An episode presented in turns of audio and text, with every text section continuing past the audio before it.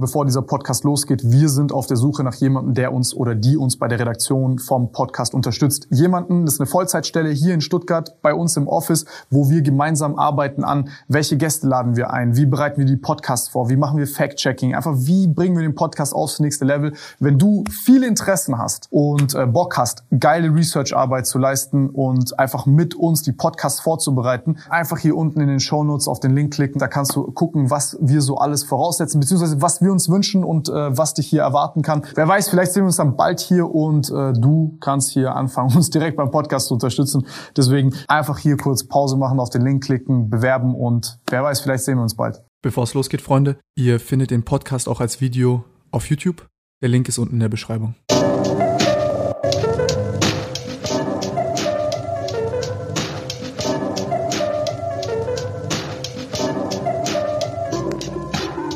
Bei dir, ich habe ja viele so Parallelen gesehen, wir haben uns ja auch mal auf der FIBO gesehen und so.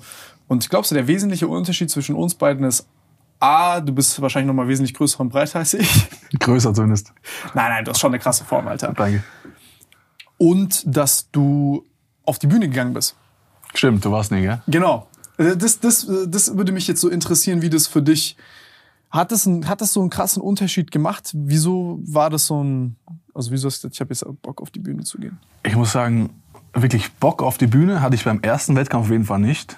Ja. Also ich weiß nicht, ob du es kennst von dir früher. Wahrscheinlich haben dir viele Leute gesagt, geh mal auf die Bühne, du könntest gut abschneiden, du bist sicher erfolgreich oder du ja. siehst krass aus, würdest alle wegrasieren.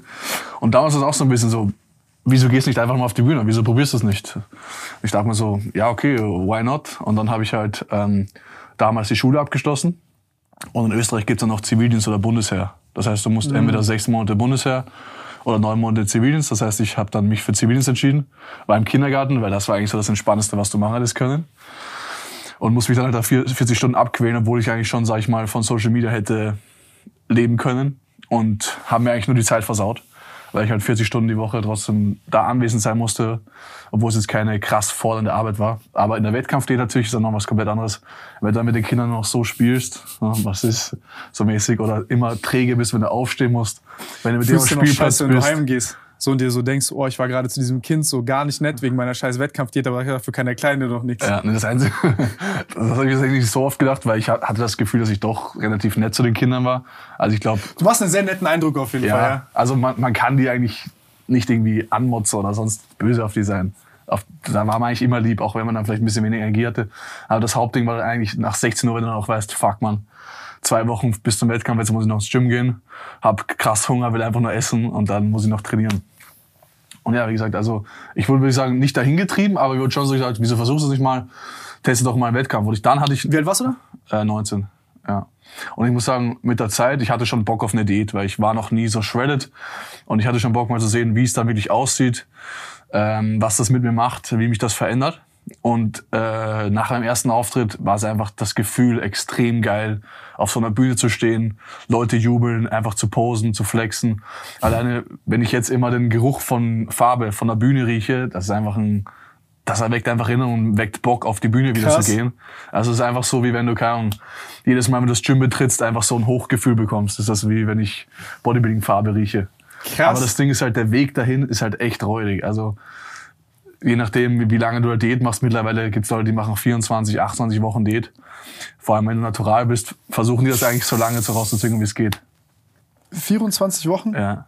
Achso, also, du sagst quasi, äh, dass du, wenn du natural bist, dass du sozusagen halt deine Diät verlängerst. Genau. Also meistens macht man dann zum Beispiel nur vier Wochen Diät, dann hat man eine Woche Deload, da isst du dann wieder ein bisschen mehr auf Erhaltungskalorien, musst dich einfach nicht so krass pushen in kurzer Zeit.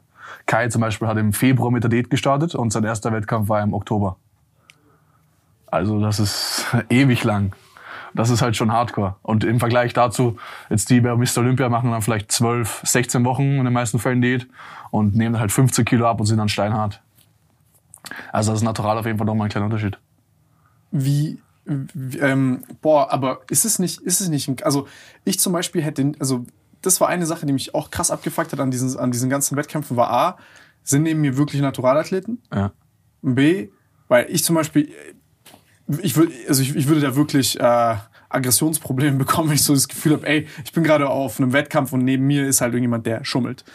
Ähm, zweite Sache ist, mit, dem, mit den Diäten, ich habe mich immer gefragt, ob das so deinen langfristigen Weg auch ein bisschen ruiniert, weil klar ist es cool, auf die Bühne zu gehen, aber du baust ja noch nicht auf, wirklich in der Zeit. Und wenn du so lange Diäten hast und was ja auch, ich weiß nicht, wie es dir geht, aber ich kann mir bei besten Willen nicht vorstellen, wenn du da natural aus so einem Wettkampf rauskommst, dann brauchst du ja wirklich Wochen oder teilweise Monate, um wieder klarzukommen auf dein Leben. Absolut. Also ich würde sagen, dass da mindestens je nachdem, wie lange du halt Diät Je nachdem, machst. wie du auch veranlagt bist. So. Ja, mindestens halt mit Diät und dann Regenerationsphase nach. Nach meinem ersten Wettkampf war ich zum Beispiel so fünf Monate eigentlich komplett brainfucked noch. Fünf Monate nach dem Ja, Wettkampf. also ich würde sagen bis zum Sommer. Also mein Wettkampf, der letzte war zum Beispiel im November. Bis, sag ich mal, Juni habe ich auch noch so ein bisschen Wassereinlagerungen gehabt und habe halt relativ schnell Wasseransammlungen gehabt, wenn ich jetzt, sag ich mal, ein bisschen ungesünder gegessen habe. Und da habe ich einfach extrem gemerkt, dass mein Körper noch in diesem Hungermodus ein bisschen ist, weil ich auch nicht fett werden wollte und dann hat dein Kopf dich so ein bisschen gefickt, weil du das- nicht das- viel essen wolltest und so weiter. Und das war einfach, also da fühlt man sich nicht gut danach. Du fühlst dich einfach nur dünn und dick. Äh, aber war das, ähm, war das eine Kopf, also erklär mal kurz den Kopfweg. Weil das ist, das ist immer so ein schmaler Grad zwischen so Body Dysmorphia und dass man so irgendwie ein Döner ist, das davor nicht gewöhnt ist und dann irgendwie Wasser sieht, was nicht da ist. Ja. So. Oder halt wirklich, dass du jetzt sagst, ey, ich bin da körperlich. Jetzt im Nachhinein war es auf jeden Fall weniger schlimm, als ich damals angenommen habe. Aber Weil ich war genauso, ne? Man Ja. hat, man entwickelt so Bodybuilding, also wenn du so ein bisschen OCD schon hast und dann noch Bodybuilding machst, das ist so das Rezept zum ultimativen Kontrollfreak zu werden, was Ja. alles mit Ernährung und Training angeht. 100 Prozent. Also ich sag mal, wenn du jetzt die letzten drei Monate einfach absolut shredded ausgesehen hast und dann Ja. nach dem Wettkampf halt mal so ein paar Tage auch nicht reinhaust, dann merkst du schon so, fuck, ich will wieder so aussehen. Aber mich Nee. nicht so fühlen. Weil du, du fühlst dich nicht gut in den letzten Wochen vor dem Wettkampf. Also das ist kein Gefühl, was man sagt, das will ich immer haben. Auch wenn es geil aussieht, der Körper. Man ist nicht fit, man fühlt sich nicht fit und alles andere ist gesund. Und ähm, ja, also so ein bisschen Wasseranlagerung hatte ich da auf jeden Fall danach. Und ich habe einfach gemerkt, dass ich keine krassen Pumps hatte. Natürlich ist der Testosterongehalt nach einem Wettkampf auch relativ niedrig. Das heißt, das muss ich alles Kein wieder Pump ist so stabilisieren. schlimm für den Kopf. Ja, da muss ich alles stabilisieren. Und das hat auf jeden Fall bei mir gedauert. Nach dem zweiten Wettkampf war das zum Beispiel viel besser. Ja? Ja, aber dafür habe ich da, da habe ich noch mehr Kopfweg gehabt, weil ich, weil ich meine Form leichter halten konnte. Also ne- nach dem Wettkampf war ich noch sehr, sehr lange sehr shredded, hatte noch Streifen im Arsch, so ein, zwei Monate danach. Boah. Aber wollte die auch irgendwie nicht so ganz losladen, konnte mich Ja, nicht entscheiden, ja, ob ich jetzt aufbauen will, ob ich jetzt einfach so bleiben will. Oh, ey, ich fühle das so krass. Das Ja, ist so so ein schwierig. schlimmer Zwischenzustand zwischen so, oh, ich sehe übel krass aus. Ja. Ah, ich will eigentlich stärker werden, ich will auch noch aufbauen und so. Oder zumindest Aber wieder so stark werden wie vor der Diät, weil du verlierst, Genau. da, verlierst da Kraft in einer Diät.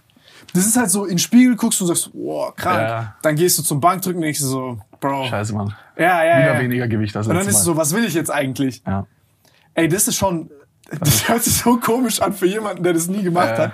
Aber ey, das, ey, das, ich fühle das komplett. Aber für mich war, ich war echt immer versucht, so auf einen, mir ist leicht gefallen, auf so einen Körperfettanteil zu bleiben, der, sag ich mal, auch auf Kamera gut ausgesehen hat, in dem ich mich wohlgefühlt habe und in dem ich noch so aufbauen konnte. So Das fällt mir auch grundsätzlich leicht. Ja, und das macht aber auch, finde ich, am meisten Spaß. Ja. Aber Klar. mit den Wettkämpfen und nochmal so diese letzten paar Prozent Körperfett wegzubekommen, ist Horror. Ja. Ich glaube, deshalb sind auch die wenigsten davon, also auch wenn, sage ich mal, Bodybuilding boomt und immer mehr Wettkämpfe machen, sind, sagen dann trotzdem noch viele, okay, ich habe da und da gehört und gesehen, dass es danach halt doch scheiße ist oder währenddessen. Also, wenn man eine Freundin hat, vor allem ist das nicht optimal, in den Wettkampf-Diät zu gehen.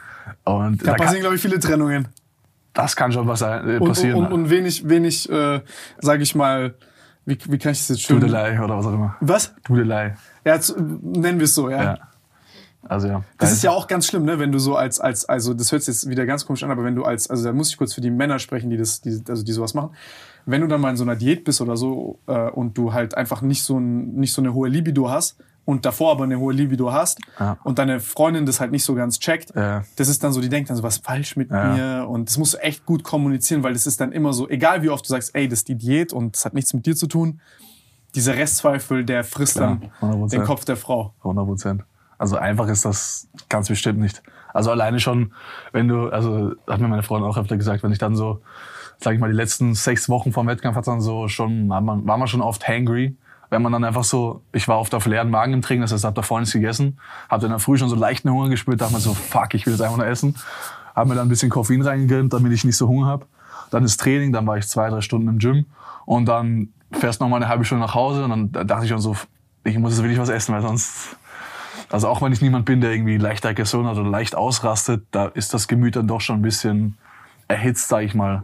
Und wenn dann das ein bisschen länger dauert, wenn die Freundin dann vielleicht dich kurz einfach nur nervt oder irgendwas zu dir sagt, sagst du einfach nur so, boah, bitte lass mich kurz oder sei mal kurz leise, ich will einfach nur fressen. Ja, Nee, das ist krass. Ich meine, Wut ist ja so nach dem Motto, du, du, du, willst, du willst etwas haben, kannst es aber nicht haben, dann bist du wütend. Ja. Und das ist halt so ein echt scheiß Zwischenzustand auch für Leute um einen rum. Nee, also Bodybuilding ist wirklich an sich so ein richtiger asozialen Sport. Also du bist, du kannst mit deinen Homies nicht wirklich trinken gehen. Ja, stimmt. Keine, nimmst nicht wirklich Drogen. Du gehst nicht irgendwie feiern bis um vier nüchtern. Du äh, sagst die meisten sozialen Sachen irgendwie ab. Die Sachen, auf die du Bock hast, sind für andere Leute, vor allem wenn du jünger bist, so Bro, was lebst du für OP-Leben? Ja. Und äh, dann noch, wenn du so noch Wettkampfdiät machst und das auf die Spitze treibst, ist echt, also ich find's krass, ich find's krass, was man da alles aufgibt. Ja, also ich glaube, das ist natürlich von Person zu Person unterschiedlich. Manche sind dedicated als andere. Es gibt sicher Leute, die auch trotzdem noch feiern gehen. Ich kenne zum Beispiel den Rico, der geht auch noch regelmäßig auf Festivals oder sonst mal Party machen. Aber der verbrennt dann halt bei einem Rave extrem viel Kalorien, dann muss er am nächsten Tag wieder fressen und so weiter. Ja. Das ist dann nochmal ein anderes Problem. Aber, Gut, aber der ähm, ist ja auch on, oder? Ja, der ist nicht. Ich glaube, das ist auch immer noch mal so ein Ja, Unterschied. klar. Also, Also ich habe, ich würde sagen, nicht, dass ich meine Freunde extrem vernachlässigt habe, aber natürlich auch, dass es viele reisen. Aber ich würde schon sagen, dass ich dann bei sozialen Events etwas weniger am Start war. Ich hatte dann vielleicht auch mal meine Tupperbox dabei und habe halt immer die Cola Zero getrunken. Und war jetzt nicht optimal, wenn man dann bis drei oder vier wach bleibt. Aber so ab und zu ab und ging's, zu. ja. In der Wettkampfdiät war ich sogar auch, ich glaube sogar drei, vier Mal feiern oder so, aber halt ohne Alkohol natürlich. Krass. Theoretisch ist es dann sogar gut, weil wenn du mehr Kalorien verbrennst und am nächsten Tag länger, wenn du am nächsten Tag länger schläfst, dann hast du weniger vom Tag. Dann kannst du mehr Hast essen in kürzerer Zeit. Hunger. Hast du, kannst mehr essen in weniger Zeit, ja, und weniger Hunger. Ey, Mann, das ist, das ist so ein, das ist so ein verrückter Sport an sich, wenn man sich das überlebt, was, also was es für so eine Selbstqual, teilweise eine Selbstgeiselung ist. Vor allem, wenn du dir schon am Vortag denkst, okay, was esse ich morgen? Wie teile ich mir meine Kalorien an, dass ich das und das jetzt essen kann? Wenn ich zum Beispiel jetzt Bock auf eine Pizza habe, würde ich mir schon gerne die Pizza gönnen. Aber wenn ich mir jetzt die Pizza gönne, kann ich vielleicht am Abend weniger Reis essen oder davon weniger essen und bin dann am Abend weniger satt als am Vortag. Das Also, sind alles so Abwägungen, ne? ja, Nee, aber ich, ich muss sagen, unterm Strich, ich hätte nichts anderes gemacht. Also diese Zeit, du bist A, sehr viel mit dir selbst, du lernst sehr viel über dich selbst. Ähm, ich glaube, der Sport bringt einem auch eine Disziplin bei, die du äh, in andere Lebensbereiche mitnehmen kannst. Weil wenn du selber zum Beispiel, sag ich mal, deinen Hunger, du gehst zum Sport, während du hungrig bist, absolut keine Energie, keine Kraft, keinen Bock hast, auch was du emotional so über dich lernst, ähm, und wie weit du dann im Endeffekt später bereit bist zu gehen. Also ich muss echt sagen, das ist so, das ist krass. Also so generell bei Sportlern, das ist eine Sache, die, die, die, die, die sich sehr, auf sehr viele andere Lebensbereiche so übertragen lässt. Äh, aber ja, wenn jemand das noch nie in seinem Leben gemacht hat und sich so, der, so das anhört, was wir gerade reden, ja, ist so, wenn du einmal diesen Pump hast im Gym und du so einmal wirklich so langsam in diese Richtung kommst, dass du so aussiehst, wie du dir das vorgestellt hast als Kind, das ist dann das ist so ein krasses High so und dann ist das überwiegt das alles Negative und jeden Scheiß, den du so hast. ja. Hast du irgendwann gesagt, okay, jetzt habe ich mein Endziel erreicht und du siehst so aus, wie du es dir vorgestellt hast? Nein, Mann. Okay. Ich sah immer scheiße aus, wenn ich ins Spiel geguckt Okay. habe. Wie war das bei dir? Das Ding ist, gestartet hat es bei mir, dass ich einfach nur ein bisschen muskulöser werden wollte. Also mein Endziel war nicht Wann hast du angefangen zu trainieren? Mit wie viel Jahren? mit 15. Okay, krass. 15 im Gym, mit 14 habe ich dann, glaube ich, so noch zwei, drei Monate vor meinem Geburtstag zu Hause, vielleicht ein bisschen mit, mit Hanteln so ein bisschen herumhantiert. Äh, mein Endziel, 300 Wiederholungen und dann. So, nicht 300, aber ich hatte so 5 Kilo Hanteln und das war trotzdem ein ganz gutes Gewicht. nein, so auf, auf 20 Sätze gefühlt. Ja, habe ich ein bisschen Seite, ein bisschen Bizeps, ein bisschen Liegestütz, ein paar Klimmzüge gemacht. Und mein Endziel war es eigentlich nie, der krasseste, muskulöseste zu werden. Und das hat sich mit der Zeit einfach so entwickelt. Ich wollte irgendwann einfach mehr. Also der Progress ist gut, aber ein bisschen mehr Muskeln wäre schon noch gut.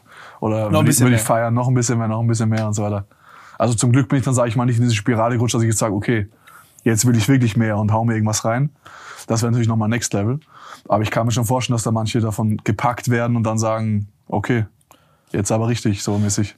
Ich meine, also jetzt, ich glaube, wenn wir beide wahrscheinlich ehrlich sind zu uns selber, wenn es ähm, Steroide gäbe, die keine Nebenwirkungen hätten, also 100% safe wären, ich glaube schon, dass, also ich glaube, ich wüsste jetzt nicht, was dagegen sprechen würde, das zu nehmen. Ja.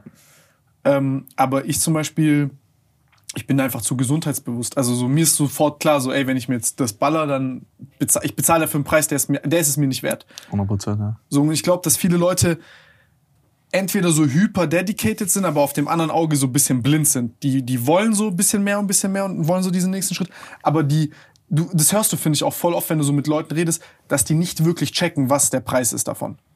Ja. Aber vielleicht ist es auch nur so meine Perspektive. Also, ja, ich bin ja, da strikt Also dagegen. ich, ich kenne auch nicht die genaue Studienlage, was jetzt was genau auslöst. Ich weiß nur, dass halt Herz und Gesund so ist es nicht. Gesund das, ist ich glaube, das weißt du schon, dass es ja, nicht gesund, gesund ist. ist auf jeden Fall nicht.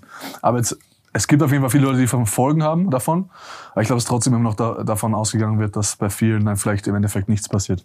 Denken sie so, ja, fünf bis sechs Jahre baller ich mir was rein oder vielleicht sogar zehn Jahre und danach lebe ich ja wieder normal weiter. Ja gut, aber das ist ja wieder, ich weiß, also du hast, du hast recht, aber das ist halt, das ist dasselbe wie, wie äh, die erste Zigarette vom Club. Ja, ist ja nur eine Kippe. Ja. So, ich rauche nur, wenn ich feiern gehe. Und jetzt mache ich halt dann ein Cycle und bla bla. Und auf einmal sind die dann, ja, ich gehe dann auch off und dann sind die irgendwie konstant on und trainieren dann auch nicht so ganz gescheit und so. Ja. Nee. Aber ich habe jetzt keinen Bock, so übel lang über Stoff zu reden. Aber das sind viele Sachen, glaube ich, die in meinem Kopf nicht so wirklich Sinn machen. Ja, eine Sache, die ich mich dann halt frage, wie man sich dann fühlt, wenn du, sag ich mal, 20 Jahre jetzt aktiv in dem Stoffbody mal dabei warst. Ja.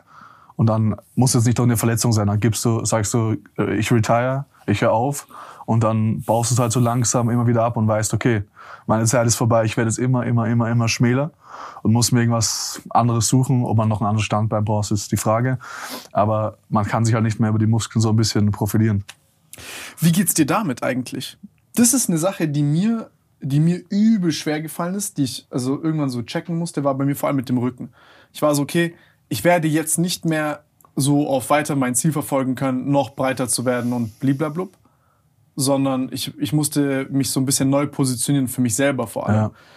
Dass ich eine, weil das Ding ist ja so, du wirst bekannt für eine Sache und du wirst ja bekannt für die, also ist ja nur die Spitze des Eisberges, dieses, dieses Bekanntwerden, weil du hast ja schon, ich habe zehn Jahre oder so davor trainiert. Heißt, und dann waren es auch, war es auch weniger, als ich angefangen habe. Das heißt, dieser ganze, sag ich mal, Natural Bodybuilding-Ding war, war, war noch nicht so, ich sag mal, bekannt und kompetitiv wie heute. Und dann kommst du da hoch und du bist auf einmal bekannt, hast zehn Jahre äh, vorher trainiert und dann hast du so eine Verletzung. Und dann musst du dich neu positionieren, aber ich habe jetzt nicht irgendwie nochmal parallel, ja, mich haben ein paar Sachen interessiert und ich habe gern gelesen und so, aber das war so, okay, ist es jetzt genug, diese Transition hinzubekommen zu was anderem? Oder zum Beispiel zu dem, was ich jetzt gerade mache und so weiter und so fort.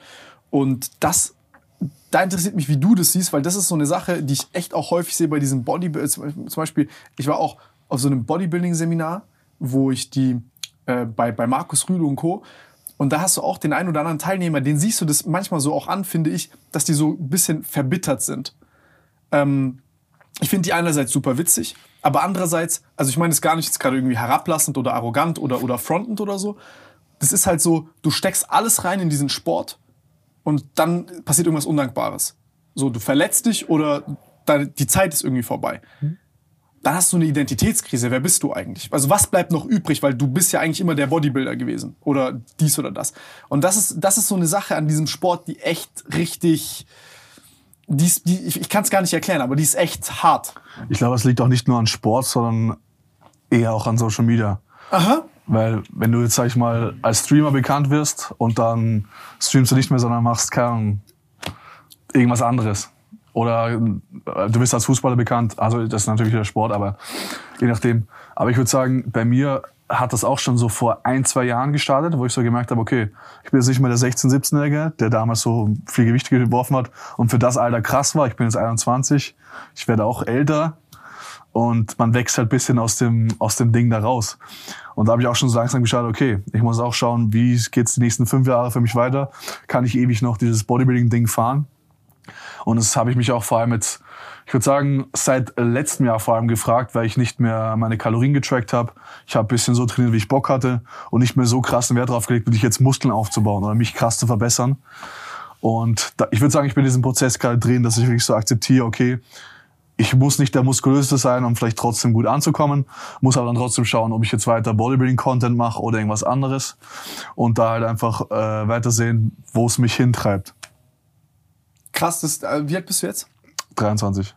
Und Wir sind auf der Suche nach jemandem, der uns oder die uns bei der Redaktion vom Podcast unterstützt. Jemanden, das ist eine Vollzeitstelle hier in Stuttgart bei uns im Office, wo wir gemeinsam arbeiten an, welche Gäste laden wir ein, wie bereiten wir die Podcasts vor, wie machen wir Fact-Checking, einfach wie bringen wir den Podcast aufs nächste Level. Wenn du viele Interessen hast und äh, Bock hast, geile Research-Arbeit zu leisten und einfach mit uns die Podcasts vorzubereiten, einfach hier unten in den Show Notes auf den Link klicken. Da kannst du gucken, was wir so alles voraussetzen, beziehungsweise was wir uns wünschen und äh, was was dich hier erwarten kann. Wer weiß, vielleicht sehen wir uns dann bald hier und äh, du kannst hier anfangen, uns direkt beim Podcast zu unterstützen. Deswegen einfach hier kurz Pause machen, auf den Link klicken, bewerben und wer weiß, vielleicht sehen wir uns bald.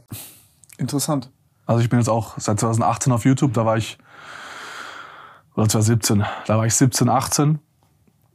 Deswegen auch schon, schon fünf Jahre im Prinzip nur Fitness und dann ja mal sehen, wo es in Zukunft weitergeht. Was sind so Sachen, die dich persönlich, so sage ich mal, neben dem Fitnessding vielleicht interessiert haben und wo du sagst, ey, da, da will ich, ein, da will ich so einen Schwenker hinmachen oder das wäre jetzt so mein Traum oder hätte ich Bock drauf? Also wenn es bei Social Media bleibt, hätte ich auf jeden Fall Bock irgendwann auf einen Kampf, auf einen Boxkampf vielleicht. Ja? ja. Mit wem? Weiß nicht, je nachdem wer Bock hat. Boxkampf. Ja, also ich habe vor, kurzem, ich, äh, ich hab vor kurzem mit Muay Thai gestartet, also Thai-Boxen, einfach mhm. aus Spaß, aus Abwechslung. Ich trainiere noch viermal die Woche derzeit, Krafttraining und zweimal die Woche im Hotel und es macht halt einfach Wie Spaß. Wie hast du davor äh, gepumpt? Sechsmal eigentlich meistens. Okay. Manchmal, also in der Zeit davor habe ich auch teilweise zwei Wochen durchtrainiert, je nachdem wie ich mich gefühlt habe. Aber jetzt mit viermal die Woche bin ich eigentlich sehr, sehr gut dabei, fühle mich top. Und habe auch Zeit noch für ein bisschen andere Dinge. Jetzt ja. mit Steuern und so weiter ist ja sowieso. Steuern. Ja. Oder halt, was auch immer man aufbauen möchte. Ja, ja, also ich Content sag mal, so ganzen bürokratischen ja. Füllefanz. Ja, so ist es. Und deshalb mal schauen. Also das, ich mache es einfach nur als Ausgleich, den Kampfsport, weil es mir Spaß macht. Ich mache es nicht, um der Beste darin zu werden, sondern einfach, weil ich es cool finde, was Neues zu erlernen, mhm. bisschen andere Bewegungsmuster zu haben. Ich finde Sport generell geil. Ich spiele kein Tennis, ich spiele kein Fußball. Und da finde ich es einfach interessant, was Neues Kannst zu erlernen. Du Ja. Krass. Ja, also ich habe früher auch zehn Jahre Fußball gespielt. Krass. Okay, und dann geil. eben, da können wir auch gleich nochmal drüber sprechen, diesen Switch von Bodybuilding und Fußball, diese Trennung dann ja, ja. irgendwann gemacht.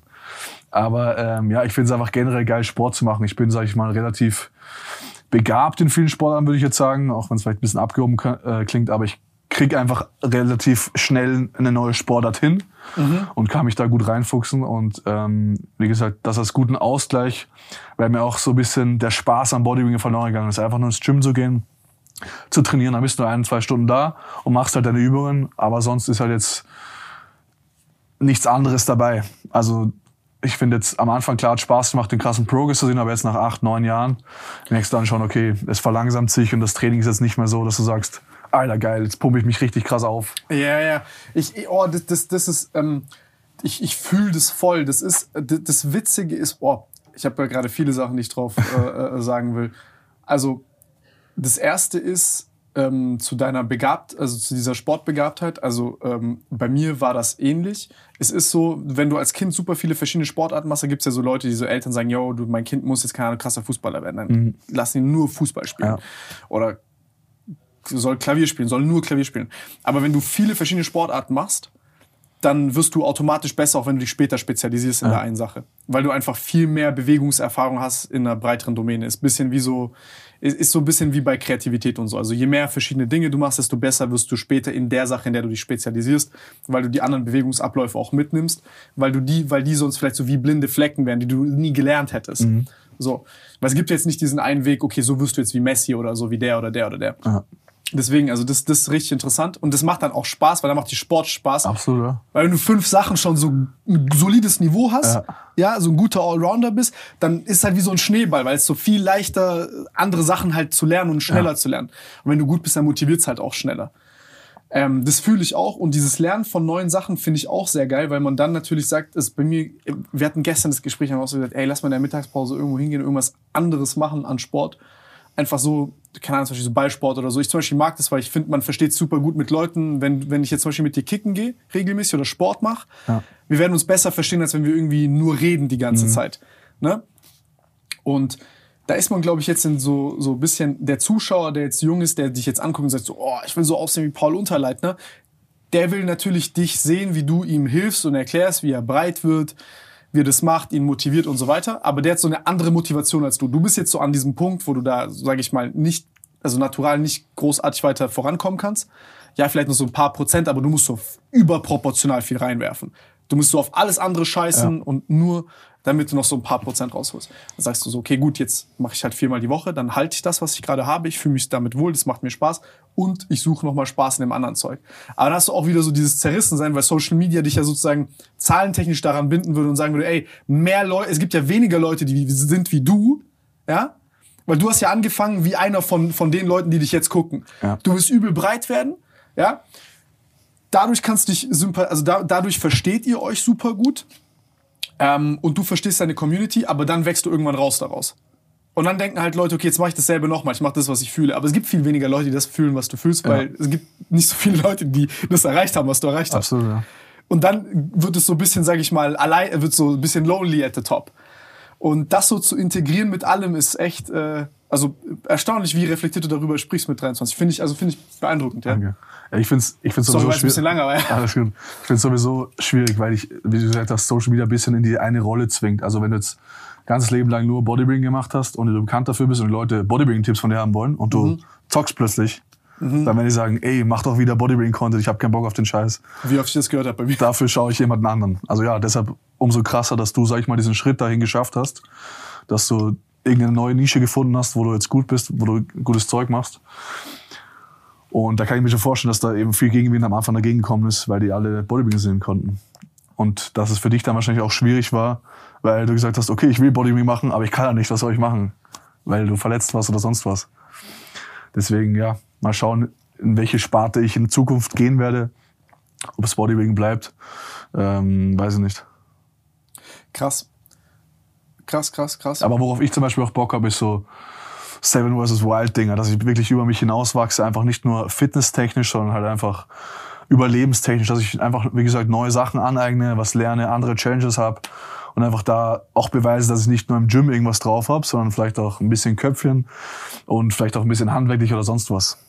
Und das finde ich einfach mega interessant, dann so Leute zu sehen, wenn es so ein Streamer oder so ein Fitness-Typ irgendwo im Wald ist und die unterschiedlich gut das drauf haben. Warum auch immer. Ich, ich verstehe, was du meinst. Ich verstehe, was du meinst. Ja. Solange du viermal weiter ins Gym gehst pro Woche, ist alles gut. Ja. Ich glaube, das könntest du trotzdem nicht lassen. Ja, So Leben 100 ohne Prozent, Gym? 100 Prozent nicht, nein. Ich glaube, dafür ist mein Ego auch noch zu groß. Dass ich, Denkst du, das ist eine Ego-Sache? also ich, wenn ich jetzt wirklich von einem Tag auf den anderen, also ich war vier Wochen krank vor kurzem, da habe ich schon gemerkt, so, Vier Wochen, was hast du, Digga? ich weiß nicht, das war immer so on-off, on-off. Hm. Und es, es ging nie ganz weg. Es war immer so leicht, leicht im Hals und in der Nase. Und es, äh, es ging einfach nicht weg und das hat sich schon so gezogen seit Oktober dann bis, bis Januar. Und war einfach so on-off. Habe ich immer zu früh gestartet zu trainieren, habe ich gesagt, okay, ich mache jetzt mal wirklich komplett Pause, bis ich mich wieder gut fühle. Und es hat halt eben gedauert leider. Und da habe ich schon gemerkt, okay, ich bin flacher, ich habe nicht so einen Pump. Und vor allem, wie ich dann mal einfach um was zu drehen im Gym war, ohne zu trainieren, ich habe mich so dünn gefühlt wie selten.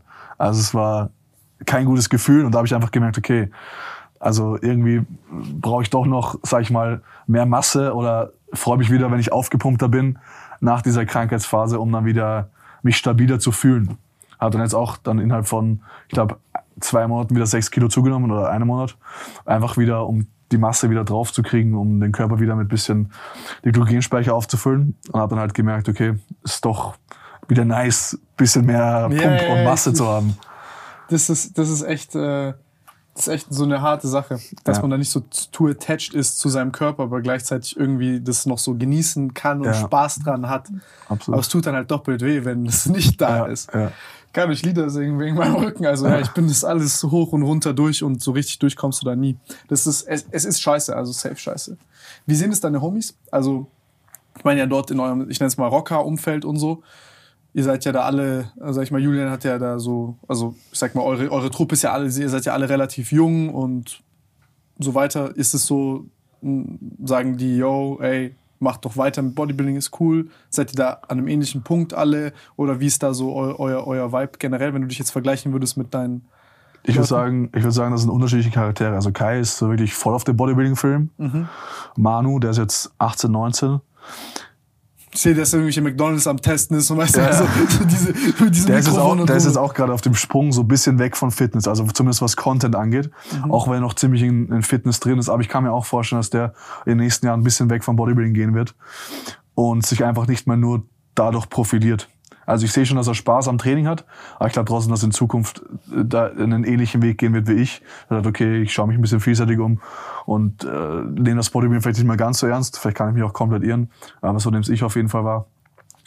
Aber ähm, ich würde nicht sagen, dass man jetzt gezwungen wird, irgendwie Bodybuilding zu machen oder dass die anderen sagen, ey, mach doch Bodybuilding mehr oder sonst was.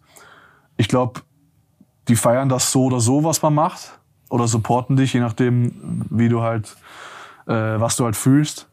Und da ist es nicht wichtig, dass jetzt jedes Video Bodybuilding basiert ist oder dass du nur noch fitness ja, ich meine, was willst du machen? Willst du das 18.000. Bizeps-Tutorial drehen? So? Ja.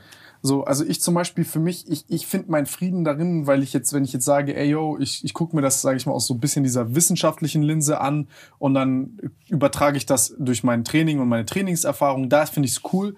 Aber ich könnte jetzt auch nicht, also ich könnte nicht, egal wie sehr ich Fitness und Bodybuilding liebe, ich könnte nicht nur Content darüber machen. So, es wäre mir zu einseitig. Hm. Das wäre mir zu einseitig. Also ich kann das voll nachvollziehen. Ich finde bei Manu das auch witzig. So, ich meine, der, der ist noch jung, dass er sich da probiert und das macht. Ich habe das, finde es auch teilweise witzig. Also so, so, so ich konnte ich mir denken, Bro, was ist das jetzt für eine Idee, was für McDonalds und so. Ja. Ähm, bei Dinger, wie heißt der Johnny, da habe ich auch gesehen, der hat da diese, äh, äh, wenn er da rumläuft und, und spricht wie Ani und auf dem Boden äh, ja, ist schon witzig. Es ist sehr kontrovers, aber es kommt. Ey, ich habe mich mit Urs drüber lustig gemacht über diese ganzen TikTok-Fitness-Dinger da und so. Da habe ich mir aber angeguckt und ich war so. Also bei Johnny habe ich mir so gedacht, so, ah, ich sag dir ehrlich, es hat auch diesen, diese, im Endeffekt sind ja wie damals diese Bodyformus Facebook und YouTube-Videos, ja, ja, eigentlich ist ja fast dasselbe, ja. nur als Shorts.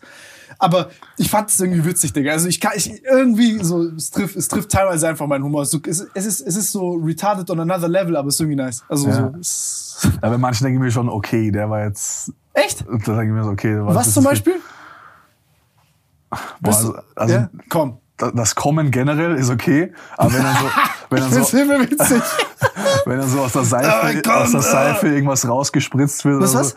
Hat er mal Seife genommen oder ja. so Handlotion. Wenn man so wirklich sieht, wie so Ejakulat Fake rauskommt, denke ich mir, okay, das ist jetzt schon ein bisschen so, ein bisschen over the top. Findest, findest du das, findest du das irgendwie zu viel oder sagst du das so kindischer Humor? Ich würde sagen, eher kindischer Humor. Also, voll dabei bei so. Also, wenn man Johnny kennt, weiß man einfach, dass der, dass der ein lustiger Vogel ist und dass er einfach crazy Ideen hat. Yeah. Und der hat einfach wirklich die Schiene für ihn gefunden, die perfekt passt es kommt extrem krass an, er wächst extrem krass, hat da einfach, wie gesagt, ein Format gefunden, was für ihn perfekt funktioniert. Der hat ja auch mal YouTube gemacht. Aber in diesen kurzen Formaten kann er einfach, glaube ich, viel mehr rüberbringen. Das ist der frei. Ja. Ich find's witzig, Alter. Also wenn er da mit diesem, mit diesem äh, Ding rumläuft und, und, und, und da predigt und dies und das, ey, ich finde es ich find das übel witzig. Ja. Auch diese Stimme, die er danach, ich finde es, ich finde es, also wirklich teilweise, ich finde es einfach übel witzig. Also, imitieren kann auf jeden Fall krass. Ich finde auch diese ganzen, ich finde auch diese ganzen Cum-Jokes äh, funny. Also ey, dieser ganze Kindergartenhumor ist voll mein Ding. Ja. Der hat jetzt auch vor kurzem, ist eine Reportage auf YouTube online gekommen. Ja. Wo er interviewt wurde, dass er demnächst äh, stoffen will. Ehrlich? Ja, wirklich, ja. Also der ist jetzt anscheinend wieder, also ich wusste auch nicht, der hat es auch länger keinen Wettkampf gemacht. Hat er nicht so ein Interview gemacht, wo er gesagt hat, dass er mit irgendwie Heiko Kalbach da zerstört, kaputt trainiert worden ist und dann gesagt hat, dass er da keinen Turn drauf hat und so? Ich weiß nicht, War das nicht ob er? das aufs Training, also er hat mal mit Heiko Kalbach zusammengearbeitet, oder? Was ist das für eine Kombi? Das, das mit dem Training, weiß nicht, wie hart er zerlegt wurde, aber da ging es auch schon mal um das Thema, dass er damit beginnt. Aber ich glaube, jetzt ist es wirklich dann konkreter, dass er wirklich eventuell auf die Mr. Olympia Bühne irgendwie kommen möchte und dann wirklich Bodybuilding noch ernster nimmt. Boah. Da gab es eh so ein ich habe die Kommentare gelesen, da gab es eh so ein paar, ey, mach das nicht. Du zerstörst deine Gesundheit und äh, für die paar Jahre mit mehr Muskeln ist es das nicht wert. Ich würde es an seiner Stelle nicht machen.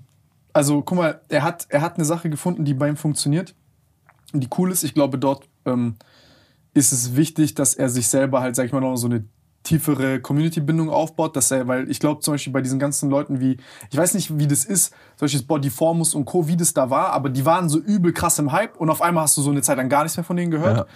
Weil die, ich glaube, man muss immer so aufpassen, dass man nicht zu viel nur dieser Charakter ist, äh, also Kunstfigur, sondern dass du auch wirklich so durch, durch dich als normale Person auch irgendwie eine Bindung zum Zuschauer aufbaust. Ja. Ich bin vielleicht eh das Negativbeispiel, also ich mache es auch jetzt nicht optimal, ne? Bin jetzt auch nicht in der Position, der Ratschläge zu verteilen, aber Ähm, ich glaube schon, dass die das könnten. Also ich finde, ich meine, das zeigt der Humor ist ja irgendwie witzig, viele, finden, viele Leute finden das cool. Und dann denke ich mir so, Bro, du musst so nicht anfangen zu stoffen. Vielleicht hätte er auch krasses Potenzial. Ich glaube, der hat auch ja relativ gute Kraftwerte und so. Ja, der hat auch sehr, sehr krasse Struktur. Ja. Also Potenzial ist auf jeden Fall da. Aber ich glaube, ich weiß nicht, ob er es dafür macht, um noch erfolgreicher zu werden oder noch krasser auszusehen, nicht. sondern es ist vielleicht für ihn persönlich einfach. Ich glaube, es ist Ehrgeiz. Was ist, was er machen wollte, ja. Ich glaube, das ist Ehrgeiz. Ich glaube, das ist Ehrgeiz. Ich glaube, das ist dann auch immer wieder so eine Sache. Ne? Oh, weißt du, was ich mir auch vorstellen könnte, was das sein kann? Wenn dann so Leute wie Urs und ich, die dann so zum Beispiel kommen und sagen, ja, wir machen so, ja, das sind so diese TikTok-Fitness-Leute, bla bla, so, so oberflächlich. So wie im Endeffekt, wie so damals Markus Rühle und Co. über uns geredet haben und dann so denkst du, yo, aber ich will jetzt da Gas geben, bla, Wettkampf so, und so. Genau, und dass man jetzt so sagt, so, ey, ich will jetzt quasi, ich kann witzig sein und ich kann sportlich noch auf ein geisteskrankes Level kommen. Ja. So, da fühl, da, also da, da, das, das ist schlecht, das sind, das sind keine gute Komplexe, so den Leuten zu geben. Das, das ist nicht so ganz, ist schon krass, was man so für Auswirkungen hat, wenn man so über solche Sachen so redet und die sich nur so mit einem Auge anguckt. Ja. Das ist echt, ähm, ja, also ey, Johnny, falls du das hörst, äh, Stoff nicht machen. Ehrlich, mach's nicht. So es, ich glaube, Paul sieht's genauso. Er hat sogar im Interview gesagt, dass ich ihn damals vom Stoffen abgehalten habe. Wollte er damals schon Stoffen? Ja. Ich, ich weiß gar nicht mehr, was ich damals gesagt habe, aber äh, ich glaube, er hat an mir gesehen, dass es Neddy auch gut funktioniert. Und deshalb, weil ich ja äh, das erste Mal, wie Johnny auf Social Media zu sehen war, war auf meinem Kanal, wo wir damals in Wien einmal trainiert haben, da ist er extra aus München gekommen, haben wir gemeinsam trainiert. Ich dachte mir schon, was ist das für ein verrückter Vogel? Kommt in den ärgsten Bodybuilding-Outfit und trainiert da auf der Schrägbank mit 140 Kilo, macht was? teilweise Half-Raps und zerlegt sich halt komplett im Training. also es war, war eine witzige Erfahrung. Ja, ich habe nicht großartig anders trainiert, Digga, deswegen ich kenne diesen Trainingsstil. Muss man aufpassen, dass man den Absprung findet, ja. aber ja, ja. Ähm, hm. Wie ich, muss, ich muss, muss, muss mir gerade überlegen, was ich will. Ich bin wieder mit tausend Sachen in meinem Kopf. Du hast ja dann auch angefangen, das Ganze so vegan zu machen. Ja. Das war ja noch hier die Kirsche auf der Sahnetorte. Ja. Eigentlich das ist vegan. Zuerst würde ich sagen. Seit wann? Den, seit bisschen mehr als zwei Jahren. Also seit eigentlich 2000, 2021, 2020, 2022 und 2023 ist das dritte Jahr vegan, okay. sozusagen. Ich habe es fast nur zwei Jahre rausgehalten. Ja. ja. Es gibt tatsächlich viele, die dann vom Vegan wieder weggehen ich würde dann eh gerne den Grund wissen von dir, weil ich habe auf jeden Fall gemerkt, dass es einfach extrem easy ist. Das Einzige, was ich jetzt gerade merke, dass es ein bisschen langweilig wird. Also ich habe ja, nicht mehr ja, solche, ja. so eine Mahlzeitenvielfalt. Ich gebe mir zu Hause einfach nicht mehr so viel Mühe, irgendwie Essen zuzubereiten oder irgendwie große Rezepte zu suchen. Ich habe meine vier, fünf fixen Mahlzeiten, die ich so immer wieder abwechsel. Aber großartige Unterschiede sind da jetzt nicht dabei. Vor allem, wenn du jetzt darauf achten möchtest, 200 Gramm Eiweiß oder ein bisschen mehr zu essen, hast du halt nur mal nur eine bestimmte Auswahl, die du essen kannst. Egal, ob das Tofu ist oder irgendein Fleischersatzprodukt, du musst immer irgendwas davon essen, um dein Eiweiß zu decken. kannst du auch nicht mehr sehen. Ja.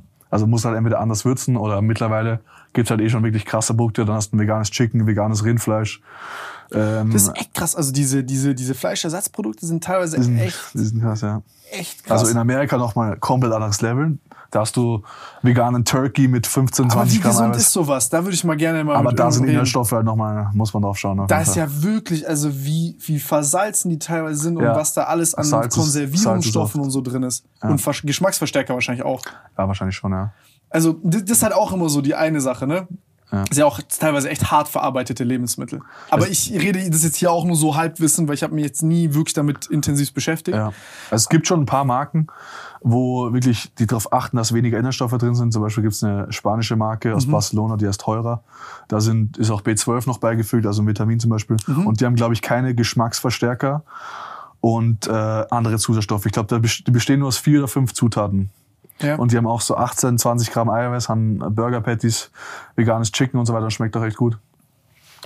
Und der Switch bei mir kam eigentlich äh, nach meiner ersten Wettkampfdiät. 2019 hatte ich die letzten vier Wochen Oldschool Diet, das heißt nur Hähnchen, Reis, Brokkoli. Das ist andere extrem. Ja, nur 2000 Kalorien oder so. Also da bin ich auf jeden Fall halb gestorben. Da habe ich mir meinen Reis in der Früh im Kindergarten immer so eine Art Milchreis gemacht. Habe dann Vortag vollkocht, dann nochmal Wasser drüber, damit es mehr Volumen ist, damit du größere Menge hast. In die Mikrowelle. Bauch austrickst. Und dann ähm, gesüßt mit Süßstoff, mit Smacktastic. Äh, so mit Zimtgeschmack und dann hast du so richtig geilen Milchreis. Einfach nur, der krass süß schmeckt.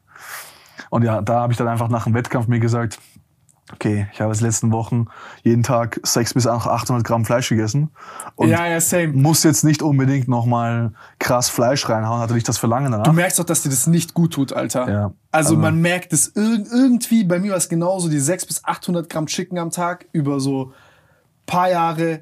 Irgendwann, du merkst, äh, also so in deinem Kopf ist so, ich brauche das für meinen Körper, aber irgendwie merkst du auch, das tut dir nicht gut. Ja. Ich muss sagen, vom Geschmack her war das auch gar, gar kein Problem für mich. Also, Chicken schmeckt schmeckt krass. Fleisch.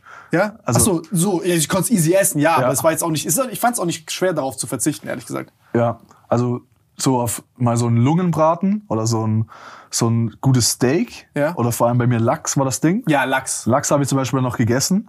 Ich habe mir halt eben gesagt, okay, wenn du Bock auf Fleisch hast, isst du Fleisch. Wenn nicht, lass es weg. Und dann habe ich eigentlich, ich glaube im Februar habe ich noch mal eine Burger Challenge gehabt, wo ich so einen XXL-Burger gegessen habe mit einem Freund von mir. Aber sonst danach habe ich eigentlich Fleisch circa komplett weggelassen. Nur noch ein paar Mal Sushi gegessen und halt Milchprodukte.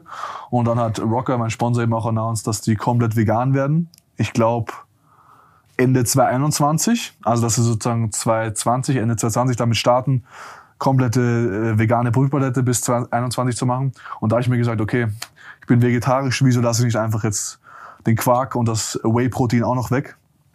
Und war dann eigentlich seitdem komplett vegan, habe dann nur noch veganes Protein benutzt und habe halt äh, schon während dem Jahr so versucht, ein paar Rezepte auszuprobieren, mal Tofu zu essen, mal Ersatzprodukte einzubauen und äh, habe dann eigentlich einen ziemlich starken Switch gehabt. Ab Ende 2020, Anfang 2021 war ich dann komplett vegan. Und 2021 dann sogar schon die Wettkampfdiät auch vegan gemacht. Das ist ja auch erstaunlich. Ne? Da fragen dann alle so, oh mein Gott, und du kannst Muskeln aufbauen vegan. Und dann denkst du so, ja, warum nicht? Ja. so, wo ist das Problem? Also Aminosäure ist Aminosäure. Ja, genau. Ähm, ich hab's ja auch, ich, also ich war, glaube ich, so, ich, boah, ich müsste jetzt lügen, ich glaube so, so, so, so fast zwei Jahre vegan oder so. In welchem, welchem Jahr war das? Boah, wann war das? Ehrlich, kein Plan. 2014 Also so, warst du, war 14 das sogar vor 15? Misha? ich, nach meiner Weisheitszahn-OP bin ich vegan geworden. Another day is here, and you're ready for it. What to wear? Check. Breakfast, lunch, and dinner? Check. Planning for what's next and how to save for it? That's where Bank of America can help. For your financial to dos, Bank of America has experts ready to help get you closer to your goals. Get started at one of our local financial centers or 24-7 in our mobile banking app. Find a location near you at bankofamerica.com slash talk to us. What would you like the power to do? Mobile banking requires downloading the app and is only available for select devices. Message and data rates may apply. Bank of America and a member FDIC. danach habe ich angefangen, glaube ich. Oder? Ich, ich weiß es ehrlich gesagt gar nicht mehr. Aber Ich war jetzt auch, also es war dann so eine Phase mit vegan und so. Aber eigentlich war das geil, weil da war du vegan, Inscope, Ja. Misha, Patrick, Ja. Karl. Karl war, war eh Eigentlich vegan schon crazy. Und da haben, will ich jetzt sagen, nicht so viele drüber gespottet, oder? Das ist so, oh, die? Veganer oder so. Doch, doch, doch, Ah, doch, okay. doch, Digga, das war, also. Ja, guck mal, ich glaube, das Problem an Veganismus ist, also auf der einen Seite überzeugen, äh, also auf der einen Seite äh, prallen so krasse moralische Überzeugungen auf, ich glaube, mit denen jeder Mensch irgendwie, ähm, jeder Mensch irgendwie versteht, weil am Ende des Tages du tötest Tiere. So, und wenn man da jetzt reinguckt, Tiere, ähm, also allein die Beschaffenheit des Nervensystems und Co., wir tun so, also wir, wir Menschen, damit wir uns, die Ausrede, die wir Menschen uns immer gerne erzählen, ist, ähm, ja, Tiere, wir vermenschlichen Tiere nicht, Men Tiere sind keine Menschen, Tiere haben keine Emotionen, das ist alles scheißegal. Äh, Tiere haben Emotionen und hab's oben sogar, das Buch ist übel interessant, also geht so um, um, um wirklich, also um sozusagen halt Tieremotionen und Co. Ist verrückt. Äh, Mäuse können lachen, die lachen in, in, in das finde ich so eine richtig gute Metapher dafür. Mäuse und Ratten lachen in einer, in einer Frequenz, die wir Menschen nicht hören können. Krass. So. Und verstehst du, also, was ich damit sagen will, ist, allein weil wir nicht dieselbe Sprache sprechen mit denen, haben wir nicht die, also kriegen wir es nicht hin, ist so unsichtbar für uns, dass Tiere Emotionen haben. Aber guck dir mal jetzt deinen Hund oder deine Katze an. So, du gehst runter und hast du das Spielverhalten. Interagierst du, ja. Genau, also du, du sprichst ja halt nonverbal mit dem Tier. Ähm, und wir hatten es ja vorhin auch mit dem Spielen zum Beispiel. So, wenn du nicht jetzt Ball spielen, das ist auch eine Art von Kommunikation, die uns krass irgendwie ver verbinden Kannst du sogar mit Tier machen. Genau. Beispiel. So, und ich, ich liebe Tiere so. Also immer, wenn du jetzt, ich bin da krank, wenn ich jetzt eine, eine- Katze sehe oder so, Digga, ich bleib stehen, ist egal, was ich mache. So, für mich ist, ich, Ich bin allergisch, deswegen leider nicht, aber Das bei ist Hunden zumindest. ja, also so, ich, ich, ich liebe Tiere. Und dann ist es halt für mich, verstehst du? Und, und dann ist, glaube ich, etwas, was viele Menschen machen, ist, ich liebe Tiere, aber ich esse auch Fleisch. Ja. Und da habe ich ein moralisches Dilemma, weil ich weil ich bin, ich habe keine Integrität, was das Thema angeht. Also das bedeutet, meine moralischen Überzeugungen und wie ich mich verhalte sind anders. Die geraten in Konflikt miteinander. Und ich habe keinen perfekten Weg für mich gefunden, diesen Konflikt aufzulösen. Jetzt könnte man easy sagen, okay, dann isst halt kein Fleisch mehr. Ich esse deutlich weniger Fleisch. Ähm, aber trotzdem ist es etwas so, was mir irgendwo, was mich irgendwo im Magen trifft. Weil wenn ich mir jetzt eine Welt aussuchen könnte, dann würde ich gerne laborgezüchtetes Fleisch essen, Ja. wo kein Tier leiden muss auf der Welt. Auf der anderen Seite habe ich jetzt auch keinen Gesellschaftsentwurf, wie man die Weltbevölkerung ernährt bekommt und alles funktioniert und man das irgendwie von so umstellen kann. Den habe ich nicht parat, ich kenne die Lösung nicht. Ähm, und auf der anderen Seite gibt es Leute, die diesen, die diesen Konflikt halt auflösen, indem sie halt sagen, yo, ich sehe das Huhn nicht, ich sehe das Rind nicht, ich stelle mir das gar nicht vor, ich will es Ja. alles gar nicht sehen Ignorieren einfach. ich will einfach mein Fleisch. Und alles andere wird so unsichtbar gemacht. Und dann, wenn wir zum Beispiel nur Veganismus, und dann ist es so, glaube ich, dass, dass genau das dieses Problem ist, dass, dass du sozusagen diese auf, aufeinanderprallenden moralischen Überzeugungen hast, die, glaube ich, auf der veganen Seite und auf der nicht veganen Seite eigentlich dieselben sind. Ich glaube, jeder würde gerne sich eine Welt wünschen, in der Menschen und Tiere nicht leiden oder weniger leiden. Das ist ja eine Art Utopie. Und ich glaube, jeder von uns versucht irgendwie was zu tun in die Richtung, damit die Welt kleine Schritte in diese Richtung macht.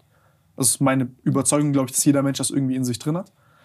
Also ich glaube jeder auf jeden Fall nicht, aber ich finde, es ist ähnlich vergleichbar. In wie- sich drin haben kann. Ja, ich finde, es ist vergleichbar mit Krieg. Also irgendwo auf der Welt ist immer Krieg und man wird es nicht wahrscheinlich verhindern können. Und Tierversklavung wird auch überall irgendwann stattfinden. Und das mit Laborfleisch, das finde ich auch eine gute Sache. Ich weiß gar nicht, ich glaube in Wien gibt es sogar in einem Supermarkt bereits ein Laborfleisch, was ganz okay geschmeckt hat, war jetzt nicht krass gut, aber wird sicher nächsten Jahr noch kommen. Und ich glaube bei den meisten, dass halt äh, vegan viel auch mit Disziplin zu tun. Also du musst wirklich, wenn du jetzt nicht schon ein paar Filme gesehen hast und dann trotzdem noch sagst, okay, ja, das war jetzt zwar krass, aber es schmeckt trotzdem gut und ich wüsste überhaupt nicht, was ich jetzt so essen soll. Deshalb, egal, ich esse jetzt einfach trotzdem Fleisch weiter. Ich glaube, es ist einfach, dass sich die Menschen dann im Endeffekt zu wenig durchdringen, ähm, jetzt dann damit aufzuhören, Fleisch zu essen. Ich würde nicht sagen, dass es so ist wie bei Nikotin, dass du eine Sucht hast, aber es ist halt irgendwie angenehm, einfach mal zwischendurch Es eine zu rauchen. einfach. Ja, Fleisch zu essen ist einfach. Klar. Also ich glaube, dass das, also guck mal, wie Menschen sich verhalten, ist ja im Endeffekt das, was am einfachsten ist. ja. Hast du zum Beispiel, gibt so ein lustiges, glaube ich, Experiment, haben die diese Organspendeausweise. Ich glaube, der Default in Deutschland ist ja, dass du nicht spendest. Und in Frankreich ist es, dass du spendest. So, die meisten Leute in Frankreich, die spenden ihre Organe, weil die einfach zu faul sind, das Kreuzchen woanders zu machen und einzuschicken. Ja, So, in Deutschland spenden die meisten nicht, weil die zu faul sind, das Kreuzchen dort zu machen. ja. Und halt diesen Gedanken, also noch diesen Gedanken zu denken, oh, was passiert da jetzt und so. Und ich glaube, dass diese Einfachheit so ein Problem ist. Das hat mich auch am Veganismus damals, musst dir überlegen, also ich zum Beispiel das einzige Vegan, was ich so essen konnte in Restaurants, war gefühlt irgendwie vegan, also Falafel beim Döner. ja. Oder eine Pizza ohne Käse kann man auch eigentlich immer essen. Ja, genau, das, das zum Beispiel auch. Ja. Und ich muss sagen, für mich, also ich fand diese vegane Erfahrung interessant. Ich muss aber sagen, auch dort ist wieder diese Einfachheit mir zum Opfer gefallen, weil für mich echt, sage ich auch, es war teilweise wirklich super nervig und anstrengend, also immer dasselbe zu essen, weil ich hasse Kochen, so wirklich hasse Kochen. Und dann war ich auch einfach faul. Ich habe keinen Bock mir jetzt irgendwie da groß Gedanken zu machen, was kann ich jetzt wie kochen und wie viel. Lieber, ich bin so ein Typ, ey, lieber kümmert sich jemand anderes ums Kochen und ich, keine Ahnung, ich lese jetzt was oder ich mache irgendwas anderes.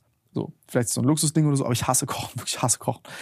Und ähm, ich finde es anstrengend. Also ich, ich finde es dann anstrengend, mir so einfach diese Gedanken zu machen. Und äh, habe dann halt einseitig immer dasselbe gegessen. So gefühlt. So einfach Hauptsache es funktioniert und Hauptsache ich habe A, keinen Hunger und B, ich habe so ungefähr die Nährstoffe, die ich brauche. Aber du verlierst halt dadurch, dass du eine geringere Varianz an Lebensmitteln hast, die du essen kannst. Ähm, und du noch nicht dieses Sortiment hattest an veganen Geschichten, die du heute hast, war das halt damals echt anstrengend, weil du so ähm, einfach nicht so viele unterschiedliche Sachen gegessen hast und dann automatisch, sage ich mal, gewisse Mangel entstanden sind. Klar wusste ich es besser, was ich da essen muss, aber so im Alltagsstress ist halt Wissen und Verhalten immer so zwei Paar Schuhe, ne? Ja. Und dann war das bei mir halt so, dass ich halt wirklich gemerkt habe, boah, ich fühle mich nicht so gut und das ist dann halt dann leichter geworden dadurch. ja. Aber ich habe viel weniger, also ich esse sehr viel weniger Fleisch seitdem. Also es hat schon Unterschied für dich ist es wahrscheinlich leichter, wenn, du, wenn auch deine, wie gesagt, dass deine Freundin ist vegan, die kocht für dich. Dann musst du zumindest nicht kochen und hast dann trotzdem meistens eine gute Mahlzeit, würde ich sagen, oder? Ja. Ja. Das ist halt bei vielen, würde ich sagen, wenn man jetzt nicht gerne kocht oder sagt, okay, ich will einfach nur schnell ein bisschen Hühnchen, ein bisschen Reis, ein bisschen was auch immer. Gibt's heutzutage, 2015 war es natürlich nochmal was anderes. Zumindest schon eins zu eins ein Produkt, was eigentlich genau wie Hühnchen schmeckt, nur halt vegan ist. Nur leider noch ein bisschen teurer ist. Vielleicht ähnlich wie Bio-Hühnchen, aber preislich sind wir da, glaube ich, immer noch bei vielen Produkten leider über den Fleischprodukten. Ich hoffe, es ändert sich auch irgendwann. Ich weiß auch nicht, was den Preis da nach wie vor bestimmt, ob es wirklich die geringere Nachfrage ist oder ob da einfach manche Inhaltsstoffe äh, noch teurer sind. Ja, das muss halt skalieren. Ne? Also wenn du, äh, ich meine, sowas wie Edeka oder so, die haben ja Margen im, im, im Tausendstelbereich teilweise. Ja. Also diese Super, Supermärkte und du hast dann ganz andere Masse. Also wenn du, also du verkaufst halt viel mehr Fleisch, als du vegane Produkte verkaufst. Ja. Und das ist halt, also es, es ist, es ist, sage ich mal, schon ein Nachfrageding, weil wenn du eben mehr von den Sachen so ein bisschen ne Henne- und Ei-Problem. Du brauchst ja. halt mehr Leute, die es wollen, damit sozusagen halt du noch mehr Produktionskapazitäten hast und du noch mehr von den Sachen produzieren kannst für weniger Geld. Aber was ich zum Beispiel auch mitbekommen habe, ist so die Rücksicht für Veganer ist schon relativ groß. Zumindest jetzt in meiner Familie. Also wenn wir irgendwo essen gehen, gehen wir eigentlich nirgends hin, wo man nichts Veganes essen kann. Teilweise sogar komplett vegane Restaurants. Oder es kam auch schon vor, dass wir dass mein Bruder jetzt sogar letztens eine vegane Geburtstagstorte hatte, dass ich eigentlich die letzten Jahre immer vegane Geburtstagstorte, dass wir mal vegan Essen bestellen nach Hause. Und dass es eigentlich auch mittlerweile einfach ist, wenn du irgendwo essen gehst, zumindest ein bisschen vegane Auswahl zu haben. Und deshalb würde ich auch sagen, wenn jemand die Möglichkeit hat und normalerweise Fleisch isst, im Restaurant eine gute vegane Auswahl hat, soll er mal vegan bestellen. Mhm. Und zumindest dann, wenn er auswärts essen geht, nicht immer auf das, auf das Fleisch essen. Es gibt dann natürlich auch die Meinung, dass man sagt, okay, ein fleischfreier Tag, da kommen nach die Milit äh, militante Veganerin zurück, ein fleischfreier Tag pro Woche bringt gar nichts, weil wenn du einen Tag in der Woche zum Beispiel kein Rassist bist und die sechs Tage der Woche trotzdem, bist du trotzdem ein Rassist auf die Art. Und ähm, deshalb, wenn man es kann, sollte man, finde ich, darauf verzichten und sich einfach immer wieder vor Augen führen, okay, das, was man da macht, zerstört einfach nur Leben von anderen Lebewesen, die es verdient haben zu leben, beziehungsweise die es eigentlich die es eigentlich nicht mal so leben müssten, weil die werden eigentlich nur gezüchtet, um gehalten zu werden, um gemelkt zu werden, um getötet zu werden. Deswegen ähm, ist natürlich auch eine Überproduktion an Lebewesen auf dieser Erde, die extrem viel CO2 produzieren. Also Kühe und Tierhaltung ist ja eigentlich, glaube ich, ich weiß nicht, ob sie Nummer eins ist, aber eine der Top-CO2-Belastungen für die Erde und ist halt einfach extrem extrem belastend. Ich, ich habe ich hab immer so meine Probleme mit diesen simplifizierten Antworten. Alle Menschen werden vegan und dann lösen wir, schlagen wir fünf Fliegen mit einer Klatsche. Weiß ich nicht, ob das wirklich so ist. Ich glaube, da ist ein bisschen die, die Politik im Zugzwang auch. Dass man da entweder andere Gesetze für Tierhaltung oder auch andere Gesetze für Tierhaltung einführt und äh, vielleicht Fleischsteuer oder sonst irgendwas, dass man es vielleicht auch den Bauern vereinfacht, auf pflanzliche Anbauen umzusteigen und da ein bisschen mehr unterstützt in die Richtung geht, okay, vor allem wenn es jetzt Klimaabkommen oder sonst was gibt ja, ja, und man weiß, okay, Tierhaltung ist scheiße für die Umwelt, dass man das einfach reduziert oder ein bisschen anpasst. Also ich glaube, ich glaube, der erste, also wenn, wenn, wenn ich darüber spreche, meine ich, ich glaube, also mein Idealistenherz würde sagen, ey, morgen ist alles fleischfrei. So, und wir ja. haben auch die Technologien und die Ersatzprodukte und keiner muss auf irgendwas verzichten, so nach dem Motto. Ähm, und jetzt frage ich mich, okay, was ist der, ist der Realist in mir, der schon viele Dinge irgendwie gemacht hat in seinem Leben und erlebt hat? Okay, wie ist der Weg dorthin? Also wie kriegt man sowas hin? Also wie kriegt man so einen Transform Transformationsprozess hin? Ja, wenn man da den optimalen Weg im Prinzip definieren könnte, wäre es ja wär's perfekt. Ich glaube, Problem Nummer eins, dass Tiere keine Lobby haben. Also wer spricht für die Tiere? Ja. So, die haben keinen Sprecher. Ja das, das ist, glaube ich, so eine Sache, die echt, also ich, ich versuche mir das immer so ähm, umgekehrt einfach zu überlegen, wie wäre es für mich, wenn ich halt jetzt ein Tier wäre und ich könnte nicht sprechen, aber ich hätte dieselbe Palette an Gefühlen und Verlangen wie jetzt halt als Mensch. Ja. Und man sieht es zum Beispiel, Bienen können ja auch äh, 0 von 1 unterscheiden. Also so Basic Math checken. Bienen, also Insekten. Crazy. So. Äh, und ja, ich, ich, glaub, ich, glaub, ich glaube, dass wir Menschen generell in einer sehr, sehr, sehr krassen Überschätzung leben, also Selbstüberschätzung. Ich hatte es ja auch mit äh, Robert Mark Lehmann, auch mit diesen Geschichten, mit diesen Spindelzellen und Empathievermögen bei beispielsweise bei Wahlen ähm, und so weiter und so fort. Also das ist, das ist, ich will jetzt nicht anfangen, da über die, all diese Sachen zu reden, weil es ist, es ist unfassbar interessant, sich mal einfach anzugucken, die verschiedenen Verhaltensweisen oder, oder auch biologischen Aufbauten dieser Tiere und äh, wie einfach wie faszinierend das ist und, und, und was für, was für, also wie voller Leben die da sind und wie viel ähnlicher die uns sind, als wir es uns manchmal, also als wir manchmal denken. 100 Prozent. Weil wir die vielleicht halt nicht sehen in der Stadt oder vielleicht auch nicht mehr die vielen Interaktionen haben. Ähm, oder mal im Zoo halt vielleicht Tiere sehen. Aber das merkst du auch, wenn du einem Fisch in die Augen guckst irgendwie. Keine Ahnung, da ist irgendwas. Und ich finde, ähm, also dieses, dass Tiere keine Lobby haben, ist eine Sache, die, die, die, also dass sie kein Interesse haben. Dann ist so die andere Sache, die für mich so persönlich, die mich irgendwie trifft, ist so, wir als Menschen brauchen dann immer so eine Nützlichkeit, also Nützlichkeitsdenken, um uns zu verargumentieren, warum ein Tier beispielsweise ähm, nicht leiden sollte. Also so, ja, wir müssen jetzt mit, also so Klimawandel zum Beispiel. Weißt du, was ich meine? Man versucht so einen harten Fakt zu schaffen, dass auch so diese, sag ich mal, so brauche ich einen Grund, dass ein Tier nicht leiden soll? Also brauche ich einen weiteren Grund als das? So, ja. weißt du, was ich meine? Ja. Brauche ich jetzt noch, dass ich den Klimawandel aufhalte, dass das dann Sinn macht so? Vielleicht für ein paar Leute, ich weiß es nicht. Da ist dann aber wieder die Debatte. Wenn ja. ich sage, okay, ich bin vegan wegen Tieren, wieso fliegst du dahin? Wieso machst du dort Urlaub? du bist doch vegan, warum fliegst du dann? Also da ist zum Beispiel auch immer die Debatte bei mir, wenn ich irgendwo hinreise, du bist doch vegan, wieso fliegst du jetzt? Wieso, ja, wieso fällst du dich jetzt nicht wie der absolut beste Saubermann? Ja. Nee, da würde ich halt sagen, ja, du gibst halt einen Fußabdruck. Ich glaube, also erstmal, ich glaube, wir, ich, ich glaube, das ist so das, das, das, das eins, eine der Dinge, die mich an, jetzt nicht an Veganismus stören, sondern ist häufig dieses Image, was manche Leute verkörpern, ist, dass sie sage ich mal, dadurch sich selber so inszenieren oder so tun, als wären sie etwas Besseres. Ja. Ich glaube, Aber ich glaube, das, glaub, das versuchen die, die meisten. Also ich glaube, man will sie nicht besser darstellen. Also ich würde sagen, Veganismus ist besser als Fleisch zu essen. Das kann man ja grundsätzlich sagen, wenn man sich ernähren kann, ohne andere Lebewesen auszubeuten, zu töten und so weiter, ist es doch klar besser, als wenn man Fleisch isst.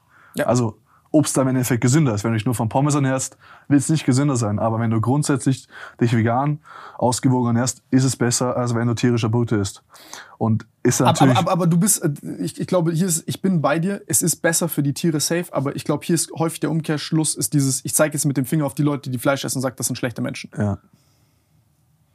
Ich glaube, es ist trotzdem, trotzdem schwierig, weil theoretisch sind sie schlechte Menschen. Weil, wenn du weißt, okay, für dich sterben äh, im Jahr so und so viele Tiere. Du, die Umwelt wird dann auch so und so viel belastet. Du siehst äh, Filme wie, keine Ahnung, Seaspiracy und andere Filme, wo du merkst, okay, Beifang, äh, Kühe, Hühner, alles werden in Käfigen gehalten, werden getötet und du isst trotzdem weiter Fleisch, dann bist du, finde ich, schon ein schlechterer Mensch. Interessant. Ja. Zum Beispiel, ich finde, das hat auch viel mit, viel mit Erziehung zu tun. Ich habe heute erst ein Video gesehen, einfach so ein Zusammenschnitt, wie Kinder zum Beispiel mit Ziegen eine Bindung ausgebaut haben oder mit Hühnern eine Bindung aufgebaut haben, wo dann die Eltern von denen, ist ja manchmal Tradition, also die Lämmer schlachten oder die Hühner schlachten. Und die haben sich zu den Tieren hingestellt, haben sie umarmt, haben gesagt, no, no, no, mach das nicht, wenn du das machst, vergebe ich dir nie wieder und so weiter.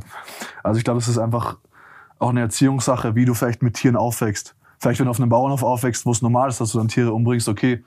Aber wenn du so zum ersten Mal siehst, dass, keine Ahnung, die Kuh, mit der du gespielt hast, die du aufwachsen gesehen hast, im Endeffekt nur dafür da war, um danach umgebracht zu werden. Ich glaube, das macht schon, macht schon was mit dir als Kind.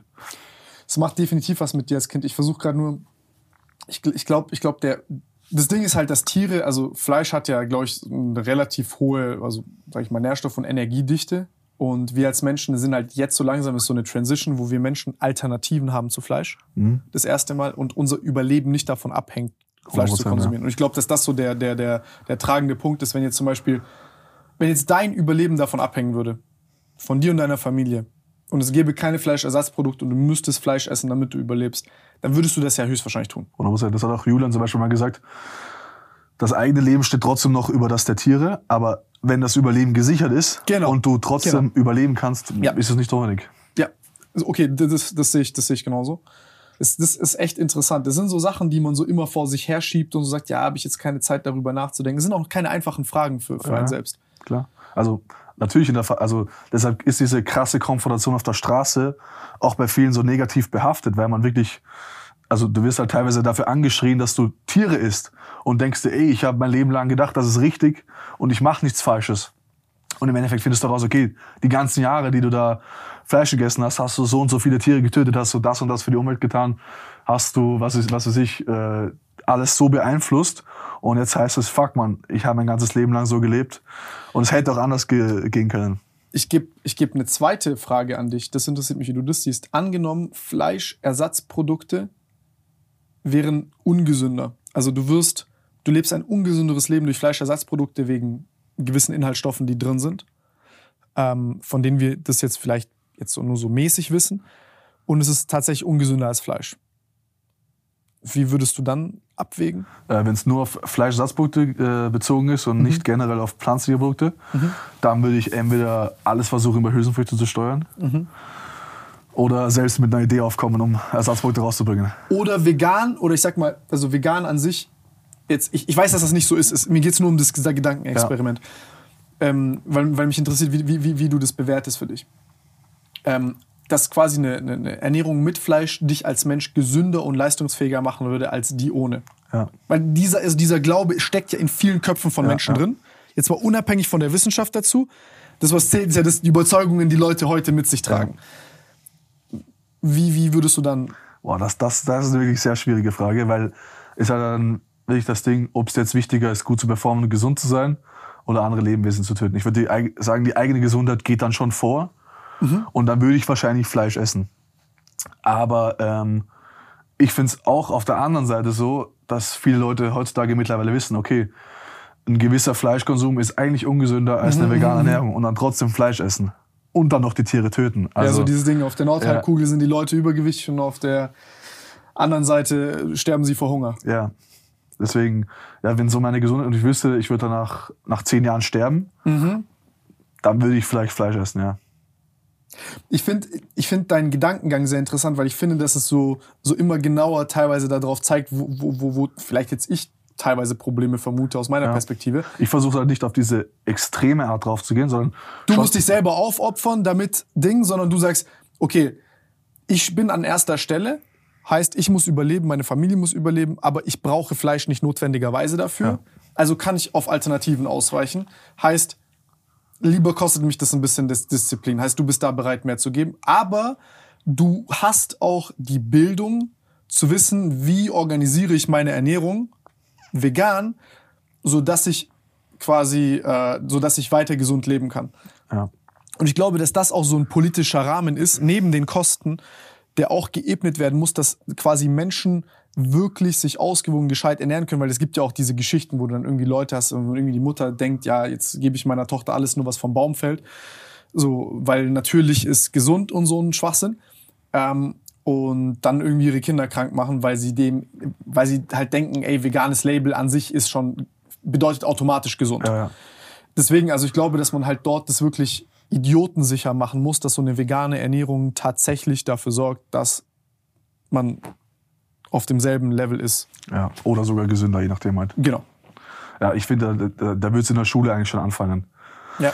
Dass du da gewisse ernährungsphysiologische Aspekte ansprichst, When you need mealtime inspiration, it's worth shopping Kroger, where you'll find over 30,000 mouthwatering choices that excite your inner foodie. And no matter what tasty choice you make, you'll enjoy our everyday low prices, plus extra ways to save, like digital coupons worth over $600 each week. You can also save up to $1 off per gallon at the pump with fuel points. More savings and more inspiring flavors make shopping Kroger worth it every time. Kroger, fresh for everyone. Fuel restrictions apply. Tierhaltung aufzeigst. Ähm, vielleicht auch auf ein, muss nicht auf einem Schlachthof sein, aber dann vielleicht auf so eine Tierrettungsstation. Da war ich zum Beispiel auch mal. Ich weiß nicht, wie das heißt, Auffanghof oder so heißt das. Ich bin mir sicher. Wo halt dann sozusagen Tiere aus der Schlachtung einfach gerettet werden oder rausgekauft werden und die dann dort im Prinzip ein freies Leben führen. Und da siehst du auch äh, kleine Kälber, die da einfach herumtollen, spielen miteinander und einfach ein gutes Leben haben. Und ich denke, wenn da Kinder hingeführt werden und sehen, okay, die Kühe die haben auch Spaß, die spielen mit denen, da kann man eine Bindung aufbauen. Ich glaube, dass das schon recht früh dazu führen könnte, dass man dann bewusster sich ernährt und vielleicht sogar auch die eigenen Eltern davon überzeugt und sagt, hey Mama, ich habe heute in der Schule gelernt, die Kühe, die sind eigentlich so und so und so weiter. Je nachdem, wie dann die Eltern natürlich darauf reagieren, kann es dann umgesetzt werden oder nicht. Ich, ich glaube, es ist tatsächlich echt, also zu einem großen Grad so, so, so ein Bildungsproblem, einfach zu wissen, okay, wie organisiere ich eine vegane Ernährung?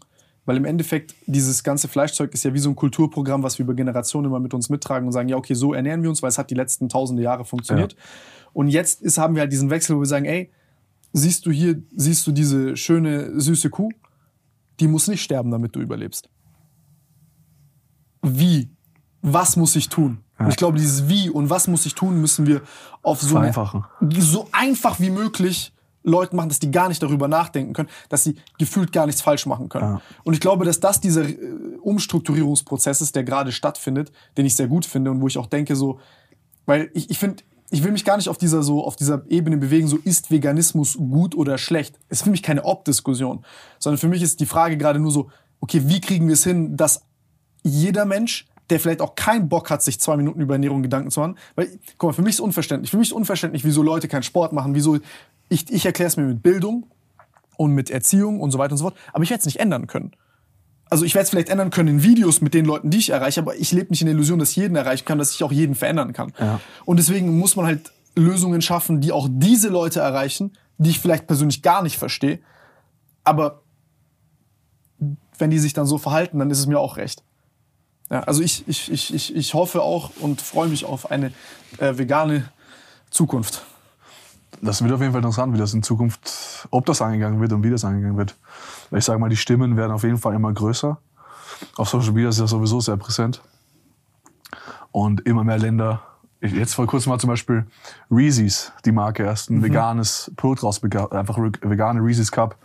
Es gibt vegane Käse vom Babybell. Es gibt ja, gefühlt von fast jeder Marke mittlerweile ein veganes, äh, veganes Produkt. Und ich glaube, die Palette wird in Zukunft einfach nur erweitert und dann hoffentlich auch irgendwann noch mehr integriert. Safe. Ich glaube einfach, solange das schmeckt und, und, Ja. und, und die Leute wissen, ey, das ist gesundheitlich easy auf dem Level, das ist Geschmack dann, und Preis. Also dann kommt es von alleine rein. Weil warum, also dann, dann, dann wird es ja, da musst du ja gar nicht, also da geht's ja, finde ich, auch gar nicht mehr um Moral, sondern dann wird's ja dumm für dich. ja. Weil warum sollst du jetzt das teurere Produkt kaufen, was Leute, also was, was damit verbunden ist, dass du ein Tier töten musst? ja. Ähm, erklär mal kurz, erzähl mal zu dieser militanten Veganerin, weil die hab, ihr habt mir gerade so gesagt, wie kannst du die nicht kennen? Also ich bin da teilweise echt so Hinterwäldlermäßig. Ähm, weil du gerade gesagt hast, ja, Holocaust mit, Holocaust mit Tieren und dies und das scheint ja kontrovers zu sein. Ja, also es ist auf, es schwappt auf jeden Fall viel Negativität dagegen. Aber viele sind auch mittlerweile so, Was, was macht sie überhaupt? Ich weiß gar nichts. sie macht Aktivismus, also veganer Aktivismus, geht auf die Straße, konfrontiert Leute mit Bildern, mit sehr extremen Bildern, wo man Fische am Haken sieht im Vergleich dazu ein Mensch am Haken, sozusagen einfach die Vergleiche zu Menschen, zu äh, Problemen, die generell die Tierindustrie darstellt und spricht dann halt Leute aktiv an. Wieso machst du das? Wieso machst du das? Hast du da schon mal darüber Gedanken gemacht? Und halt sehr extremistisch, sehr angreifend, würde ich sagen. Und halt direkt voll in die Konfrontation hinein. Und das lädt ja auf Social Media hoch, kommt äh, bei vielen sehr, sehr negativ an. Also es erreicht extrem viele Leute, was auch ihr Hauptziel ist. Also sie will eigentlich nur Aufmerksamkeit auf die Tiere richten und damit auf Social Media halt äh, dafür stehen und bekommt halt dafür sehr, sehr viel Gegenwind. Aber viele gibt's auch, die sagen, okay, sie hat eigentlich recht, aber ihre Herangehensweise ist jetzt nicht die beste. Ja. Ist halt die Frage, manche Menschen, Aber sie kommt als Ziel. ja, manche die Menschen sehen brauchen definitiv diese Konfrontation, dass sie sagen, du bist ein absoluter Bastard, wenn du dich jetzt so weiter ernährst. Äh, Und dir muss wirklich eingedroschen werden, dass die jetzt sofort äh, das Fleisch weglassen. Und andere sagen, okay, komm, einmal ein- komm mal einen Tag mit mir mit, ich zeig dir ein bisschen, wie man kocht. Ich bringe dir ein bisschen das bei, ich zeig dir, dass es auch andere Alternativen gibt. Ich bringe dich mit zu so einem Zuchthof, ich zeig dir, wie da die Kühe aufgefangen werden, wie das Verhältnis so zu den Tieren ist, die dann eher so langsam daran gebracht werden müssen. Und das ist halt schwierig, dann genau die Menschen zu erreichen, die was brauchen. Ja. Ich, ich glaube, also ich glaube, dass, sage ich mal, die Herangehensweise, das, was du gerade beschreibst, die erste wahrscheinlich extrem nervig ist für die meisten Leute. Ja. Aber ich glaube schon, dass es effektiv ist. Ich denke auch. Also alleine, wenn du eine Million Menschen damit erreichst Ja. und die dieses Bild sehen, dann erreicht es auf jeden Fall was. Also Ja, ja. Also auch wenn dann trotzdem ich vielleicht nicht die 2000 elegante, Kommentare ist so ein bisschen mit der Brechstange halt. Ja, ja. Aber ja, ich, ich denke, in jeder Revolution gab es mal jemanden, der auf die Art und Weise voll drauf auf irgendwas aufmerksam machen wollte. Und es hat auch zu irgendwas geführt. und du hast einen anderen Stil. Ja, ich habe einen anderen Stil. Also Krass, ich will jetzt keinen akti aktiven Aktivismus machen. Aber ich versuche einfach mit gutem Beispiel zu zeigen, okay, hier hast du 100 Rezepte, kannst du easy zu Hause auch machen, du musst auf keinen Geschmack verzichten, du musst auf kein Protein verzichten und es geht schnell und es schmeckt gut. Ja, das ist cool, das ist echt cool. Das Aber das ist dann vielleicht trotzdem zu wenig. Ist halt die Frage, ob das dann zu wenig radikal ist Oder ob das dann einfach, ja, okay, das ist was schönes Veganes gekocht. Ich esse trotzdem lieber mein Fleisch. Ja, ich glaube, ich glaube, es ist die Summe der Dinge, weil Ja. du, du, guck mal, du kannst ja auch nicht gegen deine eigene Persönlichkeit gehen. Du bist ja kein, also ich meine, jetzt stell dir vor, du fängst jetzt an, irgendwie Leute anzuschreien auf der Straße und zu sagen, yo, ey, du bist ein dies und das, weil, also das würde ja nicht zu dir passen, wenn, sonst würdest du es ja machen. Ja, ich bin auch nicht so der outgoing-Typ, der jetzt auf Leute zugeht, wieso machst du das, das, das, das. Ja, ja. Nee, und deswegen vielleicht, also das ist ja, das ist ja wie so eine, in Phase 1 kommt sie und nervt Ja. zwar super viele Leute, schießt mit der Shotgun in die Menge Ja, genau. gefühlt, Ja. trifft ein paar und die paar, die kommen dann zu dir. Ja. So. Das, Und- ist, das ist aber, finde ich, auch wichtig. Und ich habe auch gemerkt, dass wirklich auch viele, die reicht halt wirklich nur so 12- bis 16-Jährige, eigentlich die meisten von TikTok. Und da kommen halt wirklich viele Junge zu ihr. Klar, ein paar verspotten sie und sagen so, ha, komm, singen wir mal gemeinsam mäßig, weil sie auch so ein paar vegane Songs hat. Andere sagen, ey, wegen dir, wegen dir bin ich vegan geworden. Jetzt meine Freundin ist auch vegan geworden und das und das ist auch so. Weil die sich einfach dann schon so früh auf TikTok damit befassen. Ich kann mit dem vollen Spektrum relaten. Ohne das jetzt gesehen zu haben. Ja. Von, von, von Meme bis äh, Ja. das halt wirklich guten Impact Ja, haben kann. 100%. Äh, das ist immer schwierig, dann darauf so, so eine Reaktion drauf zu haben, weil man irgendwie so alles irgendwie fühlt. Ja. Also ich verstehe die Kids, die sich dann drüber lustig machen, so. Ich kann es nachvollziehen, weil ich wäre wahrscheinlich, also so mit, mit 15, 16 wäre ich der Erste, der sich Ja. drüber lustig gemacht hätte. Ähm, dann heute, wenn ich dann sehe, dass irgendjemand sagt, ey, ich bin vegan wegen dir, dann würde ich sagen, ey, ist zwar mit der Brechstange, aber so Ziel erreicht, ist Ziel erreicht. Ja, ja. Wem hast du geschadet? Du hast vielleicht ein paar Leute bisschen, du hast bisschen für Kontroverse gesorgt, mein Gott. Ja, nee, es ist, äh, ist interessant. Also es ist, ist, echt eine interessante Sache. Sorry, ich bin da ein bisschen gerade langsam, aber ich denke viel darüber nach, weil ich selber vegan gemacht habe, dann wieder raus bin, bisschen Fleisch esse, aber auch, auch ich habe immer wieder so kurz diesen Gedanken, so, wo ich mir so denke, so, oh, ich bin so ein Mensch, ich will so aufräumen bei mir. Das heißt, ich will mich dann so irgendwie so ein, zwei Monate einsperren und wirklich für mich jede Frage klären, die ich in meinem Kopf habe und es dann so organisieren, dass ich so weiß, okay, jetzt stelle ich um.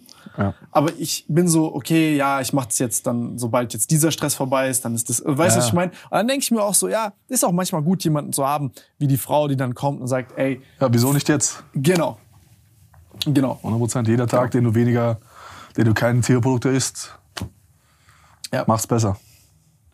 Wie ist es bei dir? Du hast gesagt, äh, du wolltest ein Restaurant machen. Ja. Ich hab habe ich nach, wie- ich hab nach wie vor vor, ein veganes Restaurant aufzumachen. Was heißt nach wie vor? Gab es irgendeinen Big, Big Setback? Nee, also jetzt gerade ist das Ding, die Location-Suche ist halt das Schwierigste gerade oder das, was, sag ich mal, den nächsten Step dann ausmachen würde. Und da schauen wir gerade in Wien. Also die erste Location soll in Wien sein. Vielleicht gibt's dann sogar auch mehrere Locations in Wien. Aber ähm, grundsätzlich soll es anfangen in Wien und dann im besten Fall ganz Europa, vielleicht auch nach Amerika, je nachdem, wie gut das dann anläuft. Aber es soll einfach vegane Fitnessfood sein, was geil schmeckt, wo man nicht auf irgendwelche Nährwerte verzichten muss, wo man die sich anzeigen kann, wenn man es möchte. Ich will es nicht jedem so aufs Auge drücken, dass es wirklich nur so fitness-biased ist. Aber ähm, jeder, der wissen möchte, wie viel Eiweiß er gerade gegessen hat, ähm, oder vielleicht auch wie viel CO2 er dadurch eingespart hat, der wird's wissen. ist geil, sowas sichtbar zu machen. Ja. Und deswegen äh, finde ich das einfach genau das Konzept, was mir die letzten Jahre gefehlt hat. Weil wenn ich irgendwo essen gehe und vegan essen gehe, hat es entweder viele Kohlenhydrate oder viel Fett, aber wenig Eiweiß. Und vor allem als Veganer ist es halt wichtig, sein Eiweiß gut zu decken. Und deshalb werde ich da vor allem darauf acht geben, dass da gute Produkte am Start sind, die dein Eiweiß decken, die dich gesund machen, wo du dich nicht das fühlst, wenn du wie einen veganen Big Mac isst, dass du dich danach trotzdem kacke fühlst, weil es war trotzdem Fast Food. Ja, ja. Ja. Und das ist so, das ist so das Hauptziel. Okay, krass, ja. Dann, ich, ich, ich, glaube, ich glaube, nachhaltig macht man mit sowas die meisten Veganer. Ja. Also das, was wir vorhin hatten, weil so machst du, du machst ja das, was du se- selber gerne hättest. Ja, genau. Und das ist auch ein Aufwand. 100 Prozent. Also das wird schwer sein, aber je nachdem, wann das dann umgesetzt wird, ich hoffe, es ist so bald wie möglich, aber das wird auf jeden Fall die krasseste Challenge meines Lebens wahrscheinlich, da was richtig Geiles auf die Beine zu stellen. Mit einem guten Konzept. Also ein Restaurant führen ist ja dann nochmal was anderes. Ein Konzept aufzustellen, ein Restaurant zu eröffnen, okay. Aber das Willst du auch immer komplett viele, selber betreiben? also es wird sicher einen Restaurantbetreiber geben. Ich kümmere mich auf, um Marketing und so Ja. weiter und schaue, dass das am Anfang vor allem läuft und dann will ich es natürlich ausweiten. Vielleicht auch mit Franchise-System, je nachdem. Muss man halt sehen, wie das anläuft. Ja, das wäre interessant. Also, ich meine, wenn man, wenn, wenn man dafür auch den ein oder anderen starken, coolen Partner bekommt, weil Ja. wirklich fruchten tut das, wenn du dann. Klar. Paar In Amerika gibt es zum Beispiel Protein House. Die haben auch so Meal Prep Service. Da gibt's auch ein paar vegane Alternativen, aber die haben alle sehr, sehr viel Fett und halt trotzdem relativ viele Kalorien.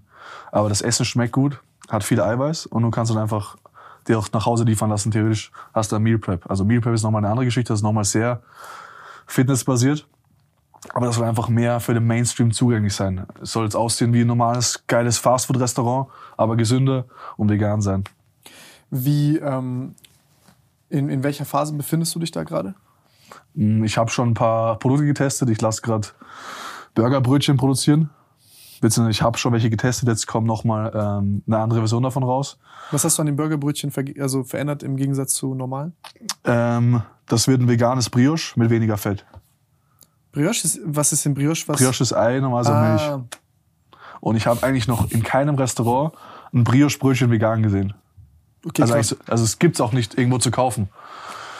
Und deshalb will ich das produzieren, vielleicht auch irgendwann so auf den Markt bringen, dass man einfach im Supermarkt die Möglichkeit hat, okay, ich nehme jetzt statt dem normalen, ja, trockenen Burgerbrötchen ein geiles veganes Brioche, was, was fett schmeckt und äh, vegan noch dazu ist. Was noch? Und dann habe ich einfach nur ein paar Samples von Burger Patties und veganem Chicken halt getestet. Da bin ich jetzt noch nicht zu 100% final, aber eben diese eine spanische Marke wird auf jeden Fall vertreten sein bei mir bei Burger Patties, weil die haben so 7 Gramm Fett, 16, 17 Gramm Eiweiß und sind da auf jeden Fall die deutlich gesündere Alternative zur normalen Rindfleisch Patty. Und dann, ja, wird es wahrscheinlich so einen riesen Airfryer geben, wo du Pommes reinhauen kannst. Airfryer, geile Ja, Sache. Habe ich in Köln auch schon gesehen. So ein Ding kostet, glaube ich, 10k. Und ist so ein Drum. Und da haust du die Pommes rein, das dreht sich die ganze Zeit so. Dann kannst du einfach die Pommes airfried rausnehmen. Stimmt, ich habe mir auch ganz einen Airfryer gekauft, du hast mich dran erinnert. Ja. Ähm, weil da ist ja ganz, das, das ganze Fett nicht. Kannst ja sozusagen. Ja. Ja. Ist im Endeffekt wie so ein, eine Mischung aus Backofen und Fritteuse. Ja, 100%. Ähm, okay, aber das, das, ist, das ist ein spannendes Konzept. Also ich muss sagen, ich finde es cool. Das heißt, du, du hast dich inspiriert an einem Fa also an, an sozusagen, du sagst, okay, ich will Fast Food, also schnelles Essen, aber ich will es gesund und ich will es vegan. Gleichzeitig möchtest du noch die Transparenz, was die an, Angaben der Lebensmittel. Also für mich, das klingt gerade hier nach meinem, das, wie so ein feuchter Fitness-Vegan-Traum. Also voll, voll geil. Ja. Also ich, ich, ich kann voll, also ich, ich, ich wäre der Erste, der da essen gehen würde. Ähm, und dann, was ich auch interessant finde, das heißt, du sagst sozusagen, du hast wahrscheinlich dich durch jedes vegane Zeug durchgegessen, was Ich habe schon gibt. viel probiert auf jeden Fall, ja. Da sind wir wieder wie bei dem Sport. Du hast viel Sport gemacht und dadurch, dass du viel Shit probiert hast, weißt du, okay, ey, von Das denen, funktioniert. da kann ich mir Patties einkaufen für Burger, weil die sind die geilsten dort. Ja. Das, das, das, das, das. Das ist sehr, sehr nice. Ja. Was, was, was würdest du sagen, wie groß ist die Karte oder wie viele Rezepte bzw. Lebensmittel bietet ihr dann an? Ich sage Erstmal klein anfangen mit ich so zwei, drei geilen Sachen. Ja, oder? ich sage eigentlich weniger ist mehr. Also ich will jetzt nicht 30, 30 Speisen da. Vielleicht drei Burger, drei Burritos, Wraps, drei bis vier Bowls, zwei Salate, paar Nachspeisen. Hört sich gut an. Ja. Wann geht's los? Wann kann ich essen bei dir? Du kannst auch einsteigen, wenn du willst. Kannst direkt die erste Filiale in Stuttgart aufmachen. ja, ich bin kein guter Betreiber. Ja. Ähm, ja, wie gesagt, äh, Location-Suche. Jetzt ist zum Beispiel gerade, also jetzt ist gerade eine ziemlich heiße Phase, was Restaurants angeht, weil viele jetzt bankrott gehen durch Ba- Corona. Die kommen, also es war zwar schon, aber ähm, jetzt merken alle, okay, die haben wenig Zuschüsse bekommen. Es ist jetzt die letzten zwei Jahre nicht so rund gelaufen. Was ist noch übrig? Was können wir noch weitermachen? Wie läuft's jetzt gerade? Da ist auch gerade eine Firma pleite gegangen, wo es drei Locations gab. Die eine war ganz vielversprechend, aber das ist dann immer meistens sehr, sehr verstrickt mit Mietverträgen und so weiter. Wie lange ist noch die Laufzeit? Du musst ja, wenn du ein Restaurant öffnest, wäre schon gut, wenn er entweder unbefristet ist oder mindestens noch 20 Jahre läuft. Weil wenn du jetzt noch fünf Jahre Vertrag hast, okay, was machst du dann, wenn fünf Jahre rum sind? Dann kannst du das Restaurant nicht einfach um, umbauen und irgendwo anders hinhauen. True. Ja. Deswegen erstes Mal Location finden und das ist auf jeden Fall eine Challenge. Aber du kannst auch nicht fünf Jahre warten noch. ja, ja. Weil sonst, so- sonst hören Ja. dir viele Leute zu und, und, und Ja, realisieren fünf deine Jahre soll es nicht dauern. Eigentlich wie spätestens nächstes Jahr, nächstes Jahr was eröffnet. Mhm. Ja. Aber das Ding ist, Gastronomie ist nochmal sowas Eigenes. Du brauchst Belüftungsanlage, du brauchst Mitarbeiterräume, du brauchst Lager, Kannst du nicht jede Immobilie nehmen dafür. Lebensmittelhygiene und so weiter. Also das ist halt viel zu beachten. Wie, ähm, wie bist du da aufgestellt? Hast du da, hast du da Leute, die das mit dir machen? Wie finanzierst du das Ganze? Ähm, hast du Investoren? Machst du Ähm, selbst? ich habe einen Investor, der mich auch äh, ein bisschen berät, würde ich sagen. Mhm. Aber ich habe den Investor jetzt gar nicht wegen Geld heraus, weil ich will auch einen Kredit dafür aufnehmen oder auch mein ganzes eigenes Geld dafür aufwenden, weil ich so überzeugt davon bin. Es geht eher um Erfahrung und, sag ich mal, Fehlervermeidung. Der arbeitet hauptsächlich im Retail-Geschäft, das heißt, der hat im Prinzip Immobilien, die mietet er an und vermietet dann zum Beispiel bei McDonalds, Burger King oder sonst was. Und er hat sehr, sehr gute Leute am Start, gute Handwerker, kennen sich aus mit Belüftungsanlagen und so weiter, das wusste ich alles vorher nicht. Und Betriebsanlagegenehmigung und so weiter, du brauchst dafür alles eine Genehmigung für Umbauten. Und es ist einfach in dem Immobiliengeschäft und wirklich in der Gastro-Aufbereitung, wenn du jetzt daran gehst, die Immobilie Gastro-ready zu machen, mit Designs, Umbauen und so weiter, ist der halt sehr fix. Das ist, das ist schlau. Das ist ja witzig, zum Beispiel McDonalds macht ja viel mehr Geld mit Immobilien als mit, Ja, genau. äh, Ja. also als mit dem Ding an sich. Also Gastro ist ja im Endeffekt ein halbes oder fast mehr als ein halbes Immobiliengeschäft. Mhm. Also deswegen ist es auch so, so unfassbar wichtig. Also neben der, sage ich mal, Speisekarte, was da vorne dran ist, Ja. dass es im Hintergrund auch Sinn macht. Weil jetzt zerschießt ja auch das Restaurant, ne? wenn du da irgendwie dich dumm und dämlich für die Miete zahlst oder das nicht alles im Griff hast, dann Ja. musst du utopisch viel verkaufen, damit es sich, damit Absolut. funktioniert. Ja, also die Lage ist halt, ist halt wirklich sehr entscheidend. Du kannst halt noch so viel ins Restaurant stecken, wenn es genau die Straße ist, wo gerade die Fußgängerzone endet zum Beispiel, Mhm. bist du im Arsch, weil da kommt halt niemand hin dann trotzdem. Außer du bist jetzt halt ein Influencer. Also dann, muss dann vielleicht. sein? Ha? Also nicht Nee. immer, nicht immer natürlich. Kann ich dir aus eigener Erfahrung erzählen. Wir haben eine B-Lage genommen, weil wir nichts hatten damals für diesen Store, den wir hatten. Azek. Genau. Ja. Und das, das, das, das, also, das funktioniert nicht wirklich in der B-Lage. Ja. Also du hast, du hast zwar diese krassen Peaks so am Anfang, wo dann irgendwie so tausend Leute vor dem Laden stehen, Ja. aber der Durchlauf und die Neukundschaft, die dich nicht kennt, die kriegst du nicht. Ja. Und ähm, deswegen, also ich, ich, also so eine A-Lage ist zwar teuer, aber du hast da viel mehr Durchlauf. Ja, ja. Da sind wir Also- wieder bei diesem einfach. Ja. Ich rede jetzt auch nicht davon, dass es irgendwie weg von der Fußgängerzone ist, aber eine Seitengasse von der Haupteinkaufsstraße, Mhm. das ist schon wichtig. Ja. Ja, auf jeden Fall. Du brauchst da Leute, die da vorbeikommen, safe. Wie ist es, wie ist es gerade so, so bei dir mit dieser ganzen äh, Fitness-Generation? Die hat sich jetzt gewechselt. Wie du machst jetzt, ja, hast ja gesagt selber, machst jetzt nicht mehr so viel Bodybuilding-Content, weil wir oben kurz darüber geredet haben, weil du mich fragen wolltest, wie ich mich da einordne und so. Das, weil du hast früher was, du hast mit Johannes Lukas angefangen oder wie war das? Ja. Wie, Ja. wie war dein Anfang eigentlich? Also wie, wie kam das mit ihm? Oh, mein Anfang tatsächlich. Ähm, ich habe mit 16 damals gestartet auf Instagram, weil mir damals meine Ex tatsächlich empfohlen hat, wieso machst du nicht mal, du siehst gut aus, versuch's doch mal einfach auf Social Media. Habe dann einfach begonnen zu posten, ist ganz gut angekommen. Habe damals mit diesem Follow for Follow eigentlich gestartet. Nein. Also bis zu, ich glaube bis zu 15.000 habe ich glaube ich schon vielen Leuten gefolgt und wieder entfolgt. Ist auf jeden Fall nicht die beste Masche, würde ich euch nicht empfehlen. Aber damals hat es halt ganz gut funktioniert. Und ähm, dann hatte ich halt irgendwie das Bedürfnis, okay, ähm, ich denke, ich sehe gut aus für 17 und will gern gesehen werden, um vielleicht nochmal äh, da mehr Fuß zu fassen. Hab dann zum Beispiel Misha damals geschrieben und Patrick, die haben nicht geantwortet. Dann habe ich auch Johannes geschrieben und der hat mir dann geantwortet, hey, das sieht wirklich gut aus. Ich habe es auch gerade meiner Frau gezeigt. Äh, ist schon stabil für 17, komm gerne mal vorbei. Und dann bin ich nach Berlin gekommen, wir haben ein erstes Video gedreht, haben es gut verstanden. Video ist auch mega angekommen. Und ja, das- Dieser 17-Jährige drückt drei Millionen, so, so ein Titel kann ich mir vorstellen. Ja. Ich weiß gar nicht, mit 17, 20 Kilo Muskeln pro Jahr, glaube ich, war das oder so. Oder 20 Kilo Muskeln aufgebaut mit 17 in einem Jahr oder so. Ja, ja, das Irgendwas. waren immer diese Titel. Ich war auch gefühlt immer der ewige 17-Jährige. Ja. Stimmt, ja. Ist er nicht älter geworden oder so? Ist immer die Frage. Und dann ist einfach so gestartet, habe ich, äh, ist auf Instagram zugelaufen, hab dann, dann kam irgendwann die Story-Funktion, hatte dann noch meinen ersten Sponsor, 2018 sogar, ähm, mit MyProtein, das war aber nur so ein halbes Jahr. Hab dann auch 2018 selbst mit YouTube gestartet und dann ähm, ging es so weiter. Hatte einfach laufend ähm, äh, Content produziert und habe versucht, das Beste draus zu machen. Und habe eigentlich so meinen Traum gelebt, würde ich sagen. Ja? Ja. Wie ist es heute? Hast du noch viel zu tun mit den Leuten, mit denen du angefangen hast und Co.? Ähm, es ist leider weniger geworden. Also mit Johannes verstehe ich mich nach wie vor super. Aber aufgrund verschiedener Sponsoren und anderen Dingen, jeder hat sein eigenes Leben natürlich, auch andere Orte, ist es dann immer schwieriger zusammenzukommen. Aber grundsätzlich kenne ich die Leute noch, mit denen ich äh, gestartet habe. Es gibt auch ein, zwei Leute, mit denen ich eigentlich komplett von Anfang an zusammenarbeite, die mir mit den Videos helfen, sie zu schneiden und so weiter. Mit denen arbeite ich auch nach wie vor zusammen. Und ähm, da werde ich auch nicht davon absehen.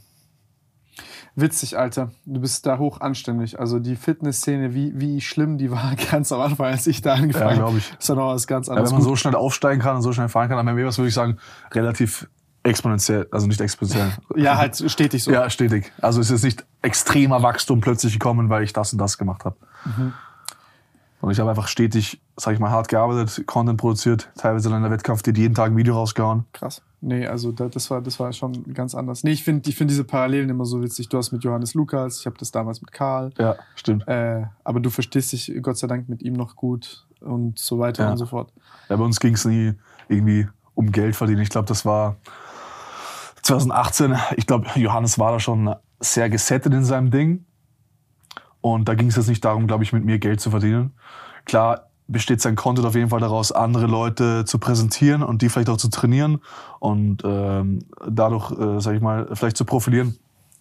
Aber ich glaube, der hat da nicht so den, den Profitgedanken dahinter, dass er jetzt äh, seine eigene Firma hat und die jetzt da alle reinholt und dann mit denen noch mehr Geld verdient, weil er an den YouTube-Einnahmen was verdient oder sonst was, sondern da einfach ähm, zuerst natürlich bei mir freundschaftlich, weil er das cool fand, weil er natürlich selbst auch was davon hat, wenn er ein paar Klicks hat, wenn er ein cooles Thema hat, was er durchziehen kann, eine Zeit und die Reise begleitet, aber jetzt nicht irgendwie, dass er krass daran verdienen möchte.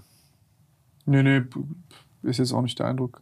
Ich meine, er hat, ja, ja, also jetzt schon viel, so der Content besteht viel mit so halt jetzt jungen Leuten, also die ganzen Ja. Real-Geschichten und so, aber ey, das ist halt, er hat sich da als Trainer positioniert, er macht das halt Genau. so. Und es Ja. werden halt immer krassere, also es gibt da 13-Jährige, die mittlerweile absolut heftig aussehen. Das ist echt krass, ne? Also man überlegt sich so, ey, also wohin das noch führt, Alter. Also, also was, was kommen da für Militärprojekte noch bei rum? Und für die, für, für die jungen Leute ist es halt cool, weil die sich damit identifizieren können. So, irgendwann bist du dann irgendwie 25, 30 und dann ist so, yo. Ja, vielleicht dann andersrum. Dann so, ich zeig dir jetzt, wie du krass aussiehst mit 50. Ja, vielleicht irgendwann, ja, wer weiß. Also mein Ziel ist auch, dass ich so bis 50, 60 eigentlich fit bleibe und trotzdem Länger, Digga. mein Training 80, durchziehe. 90, ja, so lange wie möglich halt natürlich, ja. Das, das ist für mich wirklich so die neue Meta. Also für mich persönlich. Das ist echt einfach nur fit bleiben, so lange wie es geht. Ja. Das ist äh, nicht dieses Jahr jetzt Peak, ein Wettkampf, geisteskranke Form haben und einmal irgendwie ein Bild haben von 28 Jahren bis dann auf WhatsApp bis du 90 bist, hast du immer noch selbe Profilbild von damals, von den guten Zeiten, aber jetzt so alles scheiße. nee, also das schon. Ähm, was wollte ich noch fragen? Ich wollte noch irgendwas, irgendwas fragen. Ähm, ich wollte vielleicht noch darauf eingehen, dass ähm, nachdem jetzt alle auch immer jünger werden und viele vielleicht auch diesen, ich glaube vor allem heutzutage ist es so, dass viele diesen Traumjob Influencer haben, dass die wirklich dieses Bild haben, okay, ich will auch auf Social Media präsent sein, ich will auch das machen, was du machst und mein Hobby sozusagen zum Beruf machen. Und ich glaube, dass sich da viele auch zu sehr rein versteifen. Also vor allem früher kann ich mir vorstellen, war es so, du hast einfach dein Ding gemacht, hast es gefühlt, hast es cool gefunden und bist halt dadurch bekannt geworden. Heutzutage ist halt so, dass man einfach bekannt werden will, um damit Geld zu verdienen. Ey, als ich das angefangen habe, wusste ich gar nicht, dass ich damit Geld verdienen kann. Ja. Also so, ich habe so gesagt, so, oh krass, ich kann, keine Ahnung, trainieren, Videos machen und dies und das. So klar hat man irgendwie so gedacht, ey, vielleicht kann ich da irgendwie noch Geld draus machen, aber das hat so eine ganz andere Leichtigkeit, Alter. Ja.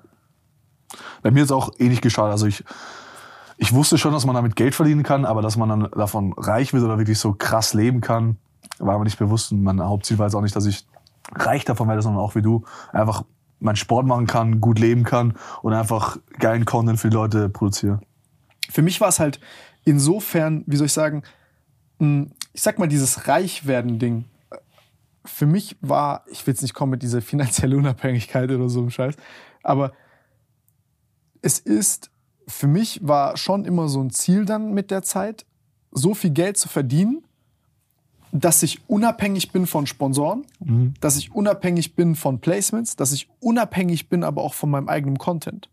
Das bedeutet, wenn ich jetzt zum Beispiel morgen, äh, keine Ahnung, was juckt mich? Ich hatte heute mit Lorenz das Gespräch, ich habe heute Morgen mir irgendwie äh, so, ich lese gerade so, ähm, hört sich jetzt kompliziert an als es ist, aber so Psychoneuroendokrinologie ist so, also im Endeffekt quasi geht's um, um, um, um, um, es ist so ein Feld der Psychosomatik, heißt, äh, wie können Gefühl, also Gefühlsgeschichten und Verhaltenssachen sich äh, auswirken auf dein Nervensystem und auf deinen Körper.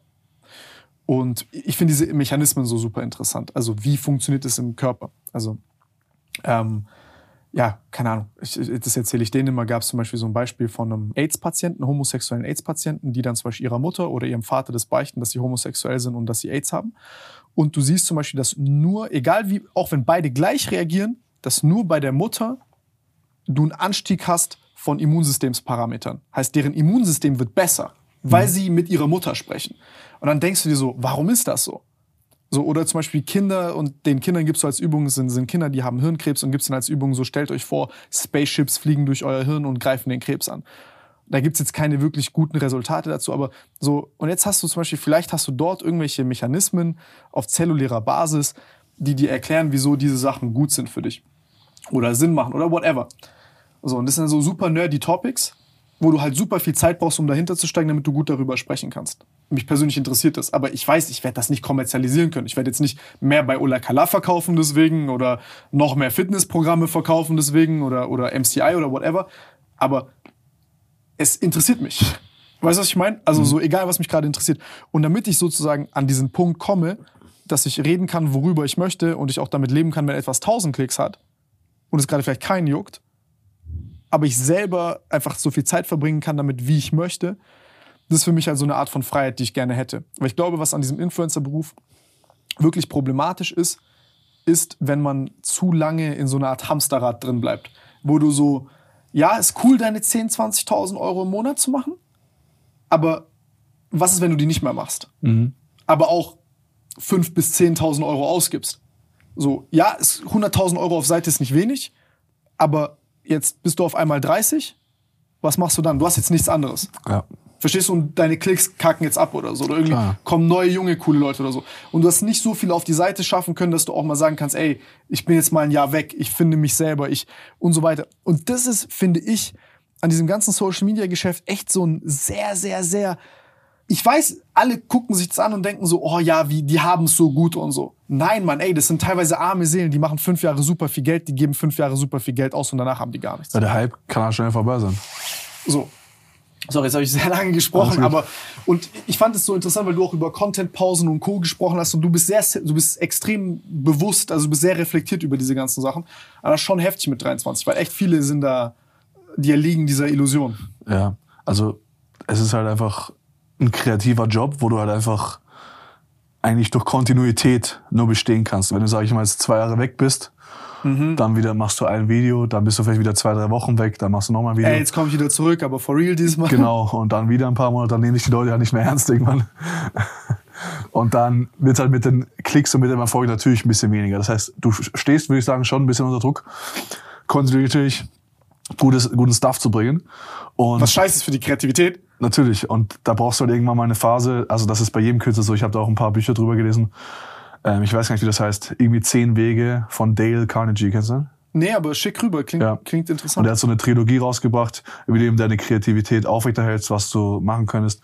Da geht es auch um Sabbaticals, das ist so, dass die meisten mhm. eigentlich mindestens vier Wochen, manche sogar drei bis sechs Monate wirklich komplett kreative Pause machen und eigentlich nur das machen, was ihnen Spaß macht. Und äh, da, da gibt es auch so eine Phase. Ich sag, sag ich auch immer, mach's nie. Ja, das, das sagen die eigentlich, dass man alle sieben Jahre spätestens eigentlich so eine Phase einbauen müsste, um dann wirklich mal komplett freien Kopf zu haben und sich neu über Dinge Gedanken zu machen und halt kreativ zu werden. Diese Phase hatte ich dann einfach äh, letztes Jahr so Ende August bis Ende September, einfach weil ich wusste, okay, wohin soll es in Zukunft gehen? Ich habe jetzt vier Jahre, fünf Jahre das Ding gerockt oder eine bestimmte Sache äh, voll draufgegangen.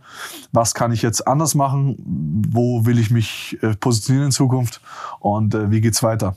Und ich muss aber sagen, dass diese vier Wochen sich definitiv nicht wie vier Wochen angefühlt haben. Es war auch nicht so, dass ich Social Media krass vermisst habe. Aber mir ist auch so, dass sich Social Media für mich nicht wie ein krasser Job anfühlt. Also ich bin ähm, bin jetzt nicht extrem gestresst, wenn ich mit Social Media arbeite. Es fühlt sich nach wie vor nicht an wie so ein heftiger Job. Für mich ist nach wie vor einfach so ein Hobby, das zum Beruf geworden ist. Und das ist vielleicht auch wichtig, dass ich mir nachher vor Augen führe, okay, es ist außergewöhnlich, dass man so einen Job haben kann und damit Geld verdient, weil andere sitzen halt 40 Stunden im Büro. Und ich kann eigentlich trainieren und währenddessen sozusagen Geld verdienen. Und deshalb ist es aber auch wichtig, dass man einfach kreativ bleibt und das sich immer wieder vor Augen führt. Und ich glaube trotzdem, dass wir vielleicht sogar mehr als vier Wochen auch gut getan hätten.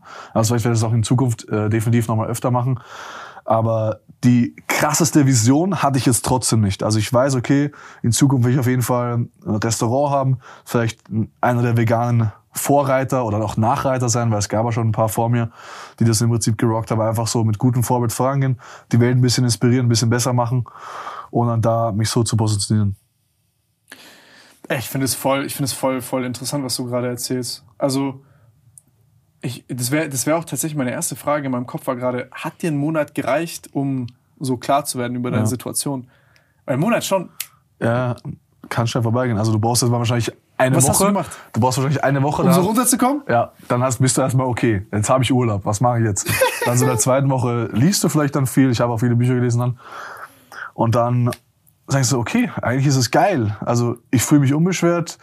Ich mache mein Ding, einfach nur ohne Handy. Ich muss mich im Training nicht drum kümmern, wie sieht jetzt der Winkel aus. Ich muss jetzt hier mich filmen, ich muss jetzt hier Stories machen. Ich kann mein Essen essen, ohne ein Foto davon zu machen. Und ich, ich lebe halt einfach so ein normales, entspanntes Leben. Also normal in Anführungszeichen, ohne Arbeit natürlich. Und es war halt einfach krass befreiend. Das war ein, eine schöne Zeit auf jeden Fall.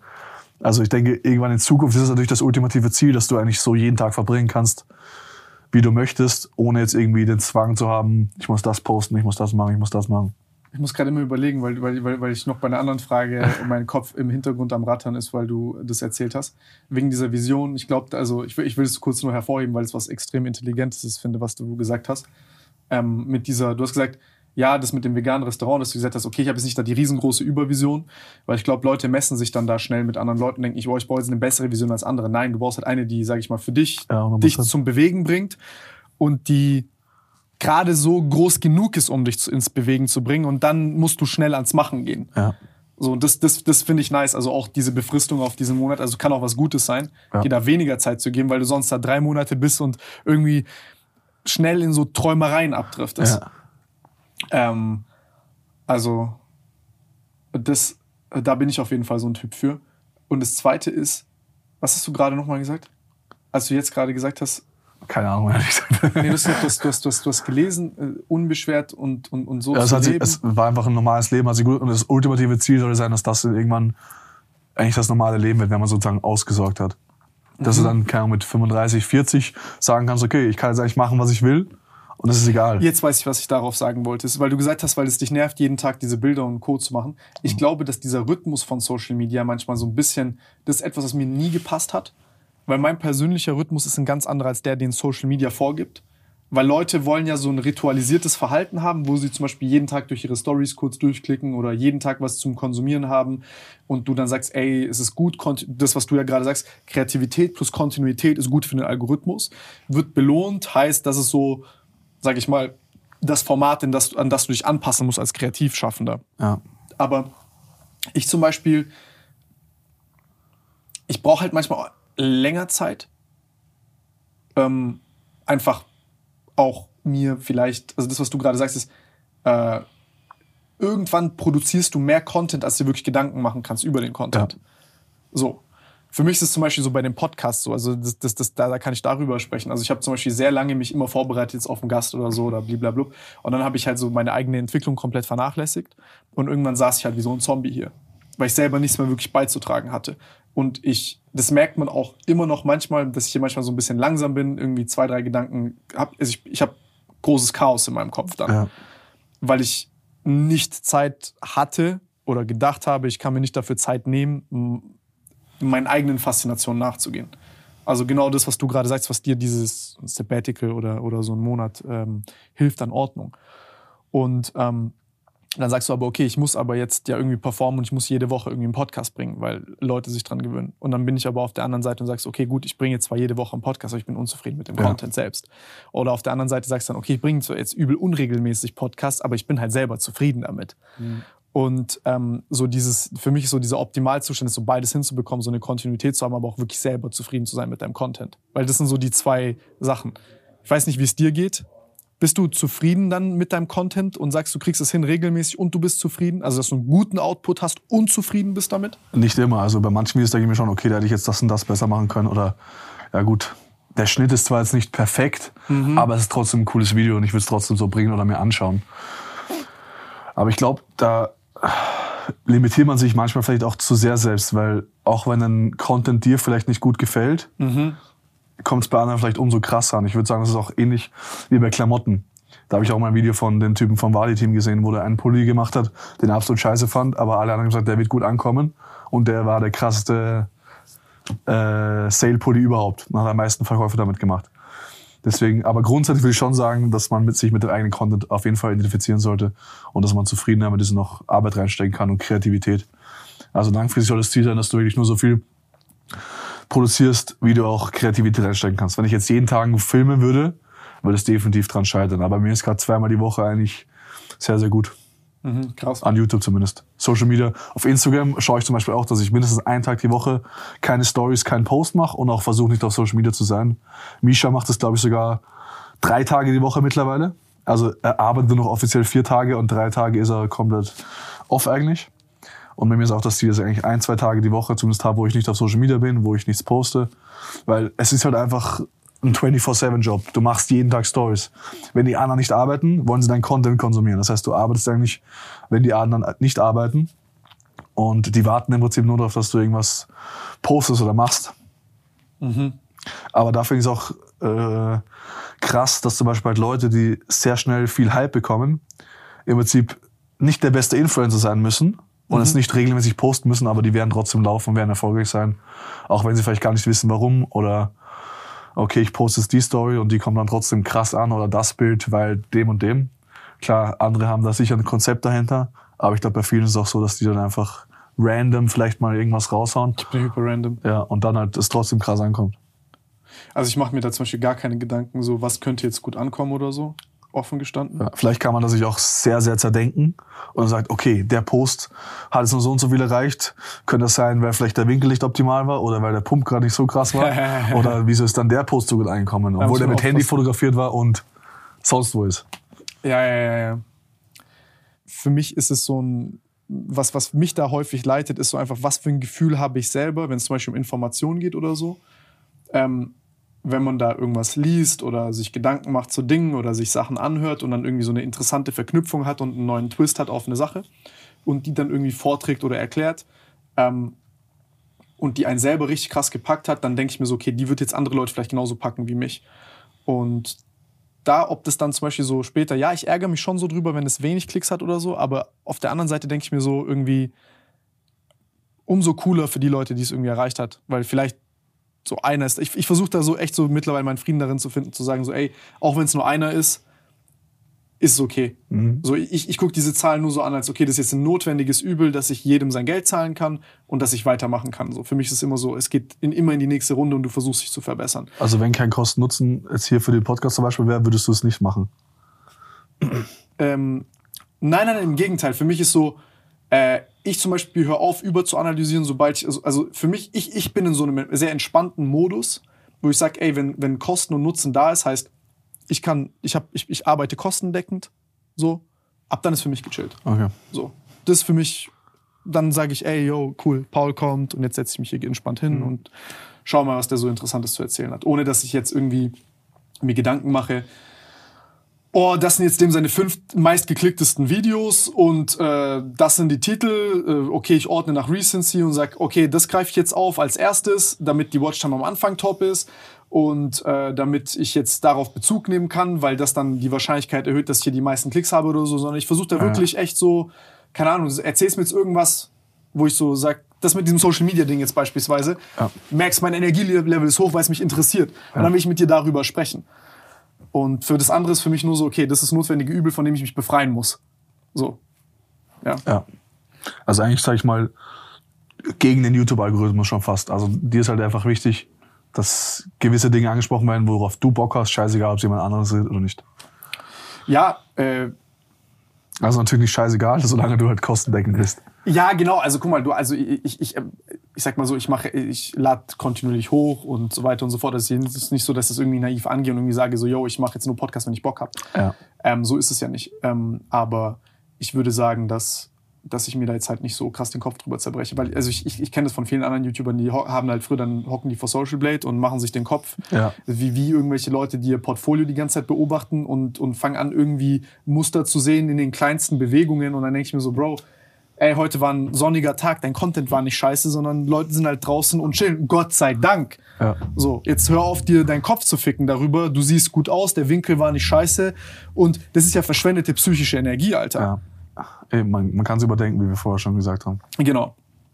Und ja, ich, und ich bin halt auch so ein Overthinker. Also das ist ja. auch, also deswegen. Apropos denken, wie sieht's bei dir Ich habe schon mal gehört, dass du Mushrooms mal genommen hast, oder?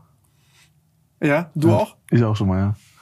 Ja, tatsächlich, meine erste Erfahrung damit war tatsächlich ein- eine geführte Zeremonie. Krass. Also mit anderen Leuten. Das haben wir sogar ähm, mit ein paar anderen Leuten gemacht, die ich auch kenne. Und das war auf jeden Fall ein krasses Ding. Also ich habe bis jetzt, glaube ich, Wo, in Deutschland oder? in Mexiko das erste Mal. Ich habe, glaube ich, bis jetzt ähm, viermal sogar die Erfahrung gemacht. Viermal Pilze genommen? Ja, ne, also Was hast du alles genommen? zweimal Pilze, zweimal LSD. LSD habe ich noch nie genommen. Ja. Wie viel Pilze hast du genommen ungefähr? Boah, ich Beim ersten nicht. Das war, es war in Trüffeln, aber ich weiß nicht, wie viel, Amsterdam wie viel oder Gramm in, das war. in, in Mexiko? In Mexiko einmal und in Wien noch einmal. Du hast äh, die Trüffel, wie, also wie stark war so der Trip? Das war schon ziemlich intens, würde ich sagen. Okay, erzähl Also, mal. Also du bist ich weiß nach, gar nicht, was die normale Dosis ist, aber Du bist nach Mexiko? ja. Da waren wir im Prinzip auf einem, auf einem Trip und äh, da war im Prinzip ein Schamane mit und mit dem haben wir gemeinsam sozusagen eine Zeremonie gemacht. Nachdem es für viele das erste Mal war, haben wir auch am Vortag so eine Art Kakao-Zeremonie gemacht, das heißt nur mit Kakao.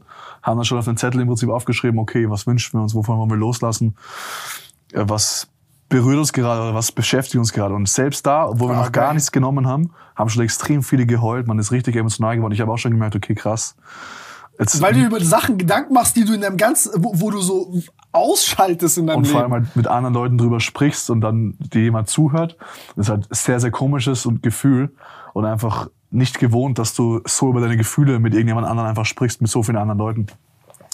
Und es war da eben schon emotional und dann ist so War ein das- Kreis, ja genau. Ja, so ein In der Personenkreis. Natur in Mexiko war schon und krass. offen mit random Leuten über deine Probleme gesprochen. Ehrlich, das ist so eine geile Sache. Ja, das ist das echt ist schon so eine krass. Sache. Ich weiß, jetzt belächeln voll viele Leute sowas. Ich sag dir offen, wenn man so eine Kultur hätte, te- also da- das, das ist so eine das ist so eine, ein Teil eines kulturellen Programms, das wir gerne in unseres hier einführen sollten. Ja. Und dann am nächsten Abend, also da bereitet man sich nochmal so vor, dass du wirklich weniger isst, dass du, ich glaube, so vier Stunden davor auch nichts essen solltest. Im besten Fall vielleicht sogar fastest, damit die Medizin im Prinzip besser wirkt und damit du wirklich ein Die besseres... Medizin damit- besser. Es ist ja eigentlich Medizin. Also die meisten Leute verwenden es ja sogar als Medizin in den, in den äh, südamerikanischen Ländern. Bro, mir musst du es nicht verkaufen. Ich Ja. bin, I'm sold. Okay. Und da nimmst du es halt dann, da gibt's so eine, eine fixe Playlist, bei der wir das gemacht haben. Da laufen im Prinzip in einem bestimmten Schema die Songs durch. Das soll dich so führen, dass du im Prinzip hochgebracht wirst, so Euphorie, es ist so ein bisschen auflebendes Gefühl und dann kommst du ganz tief runter. So You Raise Me Up, äh, der Song, wo du an deinen Vater denkst, an deine Familie und so weiter. Dann kommst du wieder hoch, dann bist du wieder glücklicher, denkst an andere Dinge, dann geht's wieder ganz tief runter und so weiter. Und da hat jeder halt einfach andere Erfahrungen und jeder Trip ist anders. Wie gesagt, ich vier Trips, ich habe viermal unterschiedliche Sachen gesehen, gef gefühlt. Einmal war ich todtraurig, einmal habe ich mich wieder das Stärkste überhaupt gefühlt, hatte ein krasses Hoch. Und ähm, es war einfach, finde ich, für die Selbsterkenntnis definitiv ein cooles Tool. Wie, wie war es beim ersten Mal? Ich meine, mein, mein, ich glaube, was hast du für Drogen davor genommen in deinem Leben? Ähm, ich habe mal Gras probiert, aber sonst, sonst nichts. Okay, heißt, du bist jetzt dort, also Alkohol und so wahrscheinlich. Ja, Das heißt, du bist jetzt das erste Mal dort und du nimmst die Pilze, beziehungsweise die Trüffel und du hast ja so, du weißt ja gar nichts. ja. Noch nie was ähnliches, äh, noch- was ähnliches Gefühl und gesehen. Hattest du so Lachflash am Anfang? ja, tatsächlich kurz. Ist schon krass. Ja. Aber nicht wegen mir, sondern wegen jemand anderem, der gelacht hat, weil der so lustig gelacht hat. das Ding ist, da musst du halt wirklich, du darfst eigentlich, eine Zeremonie, musst du darauf achten, dass du nicht mit anderen Leuten interagierst, weil du jeden im Prinzip rausholen kannst aus irgendwas oder natürlich beeinflusst die Gefühle. Mhm. Ah, ja, also- das ist auch richtig schwer, weil wenn du da sitzt und es heulen fünf Leute um dich herum, denkst du dir so, scheiße, was macht der gerade durch? Der eine lacht da hinten, obwohl fünf andere heulen. Es ist schon sehr komisch. Also ihr wart quasi wirklich in so einem Sitzkreis mäßig? Ja. Also eigentlich Und so liegt man, man, meditativ. man deckt sich zu, man liegt, wartet bis sozusagen es reinkickt. Und ähm, Und die Mucke läuft hört dann die. Musik, ähm, es entwickelt sich langsam, der eine tanzt, der andere lacht, der andere ist einfach so glücklich und liegt so ein bisschen da. Also sehr unterschiedliche, sehr unterschiedliche Dinge. Während ich das erste Mal auf Trüffel durchs Rotlichtviertel in Amsterdam spaziert bin, während, während meine Pupillen angefangen haben, so groß zu werden. Aber was, Und was, ich was, dann nur hast du dann gelacht gesehen? hab. Einfach nur gelacht, oder? was? Ich, ich habe wahrscheinlich weniger genommen als du. Also ich habe so eine, ich weiß nicht, ob es eine halbe oder eine ganze Packung Trüffel war. Diese Atlantis-Trüffel vier von fünf Sternen Stärke hatten, die also falls irgendjemand Okay. juckt. Aber wie, viel, wie, wie groß waren die und wie viel hast du da genommen? Mm, Die waren feucht, glaube ich, und davon 15 oder 7,5 Gramm. Ah, okay. Also das war so, ich würde es mal nennen, so Level 1 Psychedelic Experience. Also ich, ich bin da echt sehr vorsichtig, immer langsam und, und ich habe da im Endeffekt, also meine Visuals waren wahrscheinlich so, ich habe gesehen wie so ein Instagram-Filter. Heißt also, meine Emotionen haben so meine Farbwahrnehmung beeinflusst. Also ich bin so gelaufen, es war wie in so einem Cartoon, alles so mit mir mitgesprungen Ja. und alles war so cool und so bunt und so, als wäre so alles so, als hättest du die, die Sättigung hochgefahren von allem.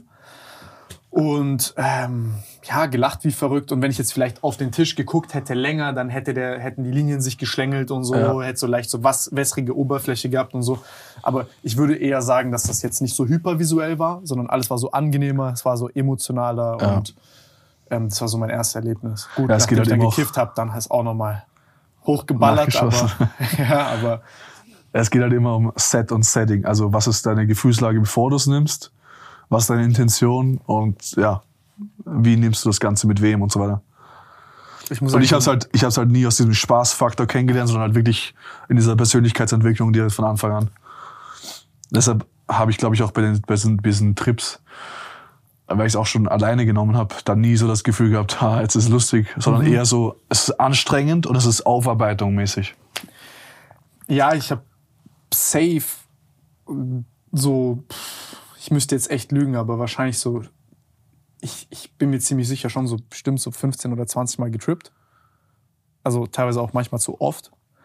Ähm, auch viel mit, mit, mit, mit dem Hintergedanken, muss aber auch sagen, dass für mich so diese Spaßerlebnisse auch extrem therapeutisch waren.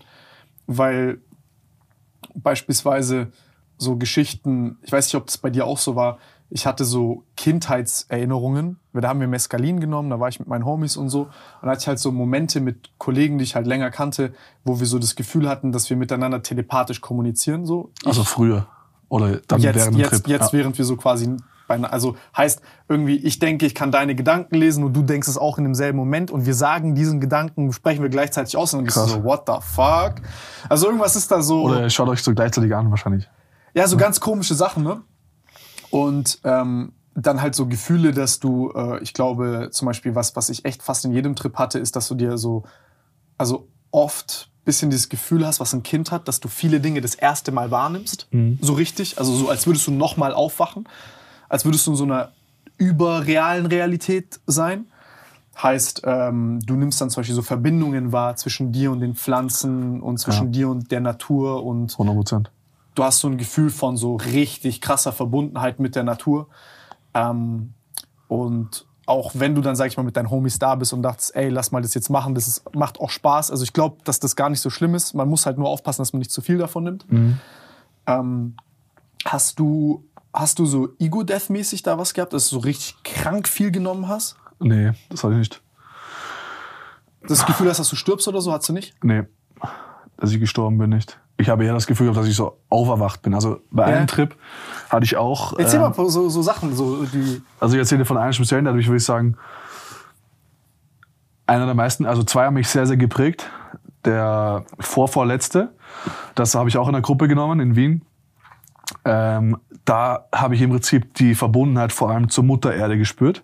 Also ich habe im Prinzip, da war ich beim ersten bin ich zum Beispiel so wirklich tot dagelegen, habe mich so schwer gefühlt, konnte mich nicht bewegen. Und bei dem zweiten war ich wirklich so, mein ganzer Körper hat gebrannt, also ich war wirklich Feuer und Flamme so mäßig und habe halt, bin halt im Prinzip auf dem Boden gelegen und ich habe gespürt, wie der, die fucking Erde glüht. Und ich habe in meinen Gedanken, in meiner Vision gesehen, die ganzen Waldbrände, die ganzen äh, Kriege und so weiter, wie die ganze Erde einfach so attackiert wird von den Menschen, sage ich mal, und wie Mutter Erde leidet drunter. Und ich habe einfach gemerkt, wie viel Energie sozusagen die Erde hat im Erdkern und bin dann aufgestanden, wo so da ist so Kriegermusik auch so mäßig, habe so mäßig so, habe mich gefühlt wie bei König der Löwen, als die so auf diesem Hügel stehen, wo ich einfach so runter auf alle schaue und wo ich sozusagen rauf zu Mutter Erde oder zu Gott oder sonst was schaue einfach so wie so ein Krieger stapfe und mich einfach nur so richtig stark fühle und einfach das Gefühl bekommen habe, dass mich sozusagen Mutter Erde auserwählt hat, um so da diesen veganen und Umweltgedanken einfach an die Menschheit heranzutragen und die anderen Menschen aufzuwecken. Und da habe ich immer so gemerkt, okay, meine Rolle ist vielleicht einfach in Zukunft auch, mich da mehr zu beschäftigen damit und einfach auch diese Message zu verbreiten, um anderen Leuten zu zeigen, okay, Ey, was wir hier machen, Schönes. ja, wir, was wir hier machen, wir zerstören die fucking Erde, die uns so viele geile Dinge gibt und uns im Prinzip hier leben lässt und wir machen es einfach nur kaputt. Also das war schon, das war ein krasser Typ. Das ist crazy. Musst dir überlegen, so auch, ich frage mich so manchmal, irgendwie so vor allem jetzt in dieser Phase, wo man so eine krasse Sinnkrise hat und, und man ja so höher, schneller, weiter und so weiter und so fort ist, dass man dann so, wie soll ich sagen, das psychologische Gegengift schon fast irgendwie so diese Substanzen zu sein scheinen. Ja. Also irgendwie so dieses Loch, was man hat und alles, was man dann nicht spürt und so weiter, irgendwie dadurch so hervorgehoben wird.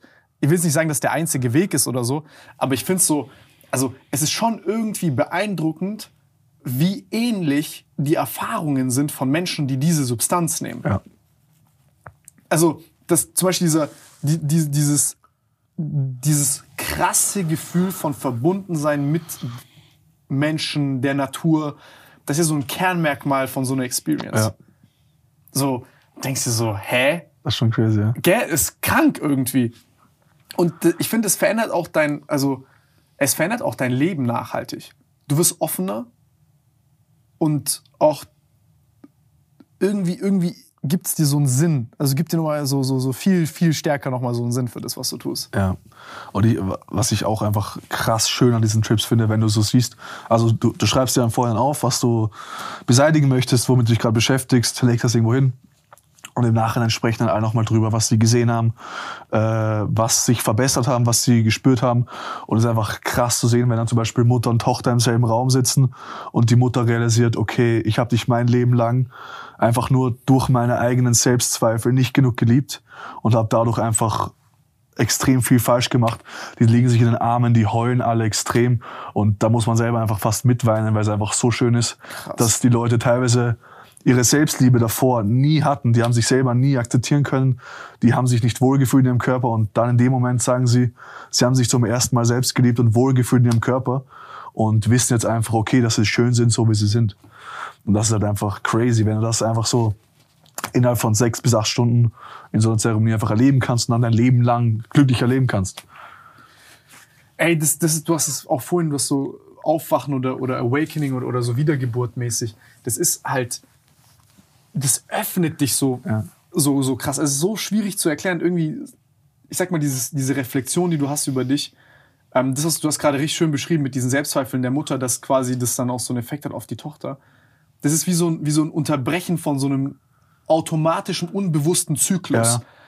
Das ist so, wenn dein Hirn Zement ist, der so immer mehr trocknet, je älter du wirst und sich so verfestigt, wie du wirst, aber gleichzeitig auch so dieses unbewusste Steuern von dir, dann sind diese Substanzen häufig echt so, die brechen das auf.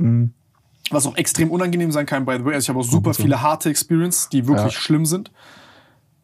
Ich persönlich bin so ein Typ, ich versuche immer auch nach so Traumata zu wachsen dran. Ne? Also, dass ich sage, ey, wenn etwas scheiße war, dann war das Schicksal und es macht irgendwie Sinn. Ja. Äh, sonst könnte ich hier nicht sitzen, teilweise echt nicht. Ähm, und äh, es, es, es ist so ein bisschen, es macht diesen Zement in deinem Kopf wieder flüssig. Und es gibt dir so die Kraft, dich selber nochmal zu formen, aber gleichzeitig dich so von oben zu sehen. So ganz, ganz, ganz, ganz verrückt. Ja. Also das ist für mich echt, das sind so teilweise echt die besondersten Erfahrungen, die ich in meinem Leben hatte. Es also, ist absolut außergewöhnlich. Also jeder, der irgendwie die Chance dazu hat, das irgendwie in einem gesitteten Rahmen mit professioneller Betreuung machen zu können. Absolut. Da bin ich echt gespannt, ob solche Sachen zugelassen werden, auch für. Ja, in ähm, Berlin Treatment. war LSD legal und die- vor kurzem haben die sogar, Be- Was? ja, in Berlin, es gibt ja verschiedene Derivate von LSD. Ja, okay, ja, die Derivate sind, aber das ist ja ein legales Schlupfloch. Ja, genau. Das ist ja so wie, so wie äh, also diese, diese, diese, diese äh, synthetischen Cannabinoide legal sind. Okay. Also, oder? Sehe ich das? Ich, ich kenne mich auch nicht genau aus, das weiß ich nicht. Also, LSD als LSD ist ja nicht illegal in Deutschland, oder? Es heißt LSD und dann irgendwie 1P V1 LSD oder wie auch so. immer, Ja, ja. ja. ja. Okay, die ändern ja eine Sache, aber das ist ja dann auch irgendwie ein paar Monate später wieder illegal. Keine Ahnung, wie das genau mit, mit der Gesetzeslage ist. Aber ich, ja, medizinisch ist ja auch, es gibt sogar Netflix-Dokus darüber, wie Patienten mit äh, Psychedelics oder mit Pilzen oder LSD oder sonst was bessere Erfolge in den und den Bereichen hatten. Safe, ey, ich, boah, ich habe da so viele Videos drüber gemacht. Ich frage mich manchmal, ob ich nochmal wieder Content über so Psychedelics machen soll.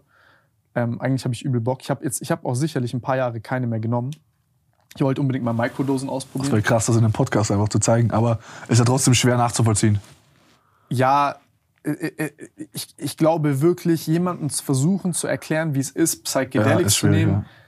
ist ähnlich schwer wie einem Blinden erklären zu wollen, Wie man sieht, ja. wie man sieht. Also, ich weiß nicht, ob du, hast du auch so Synästhesien und sowas, also wo du zum Beispiel ähm, Töne gesehen hast? Nein.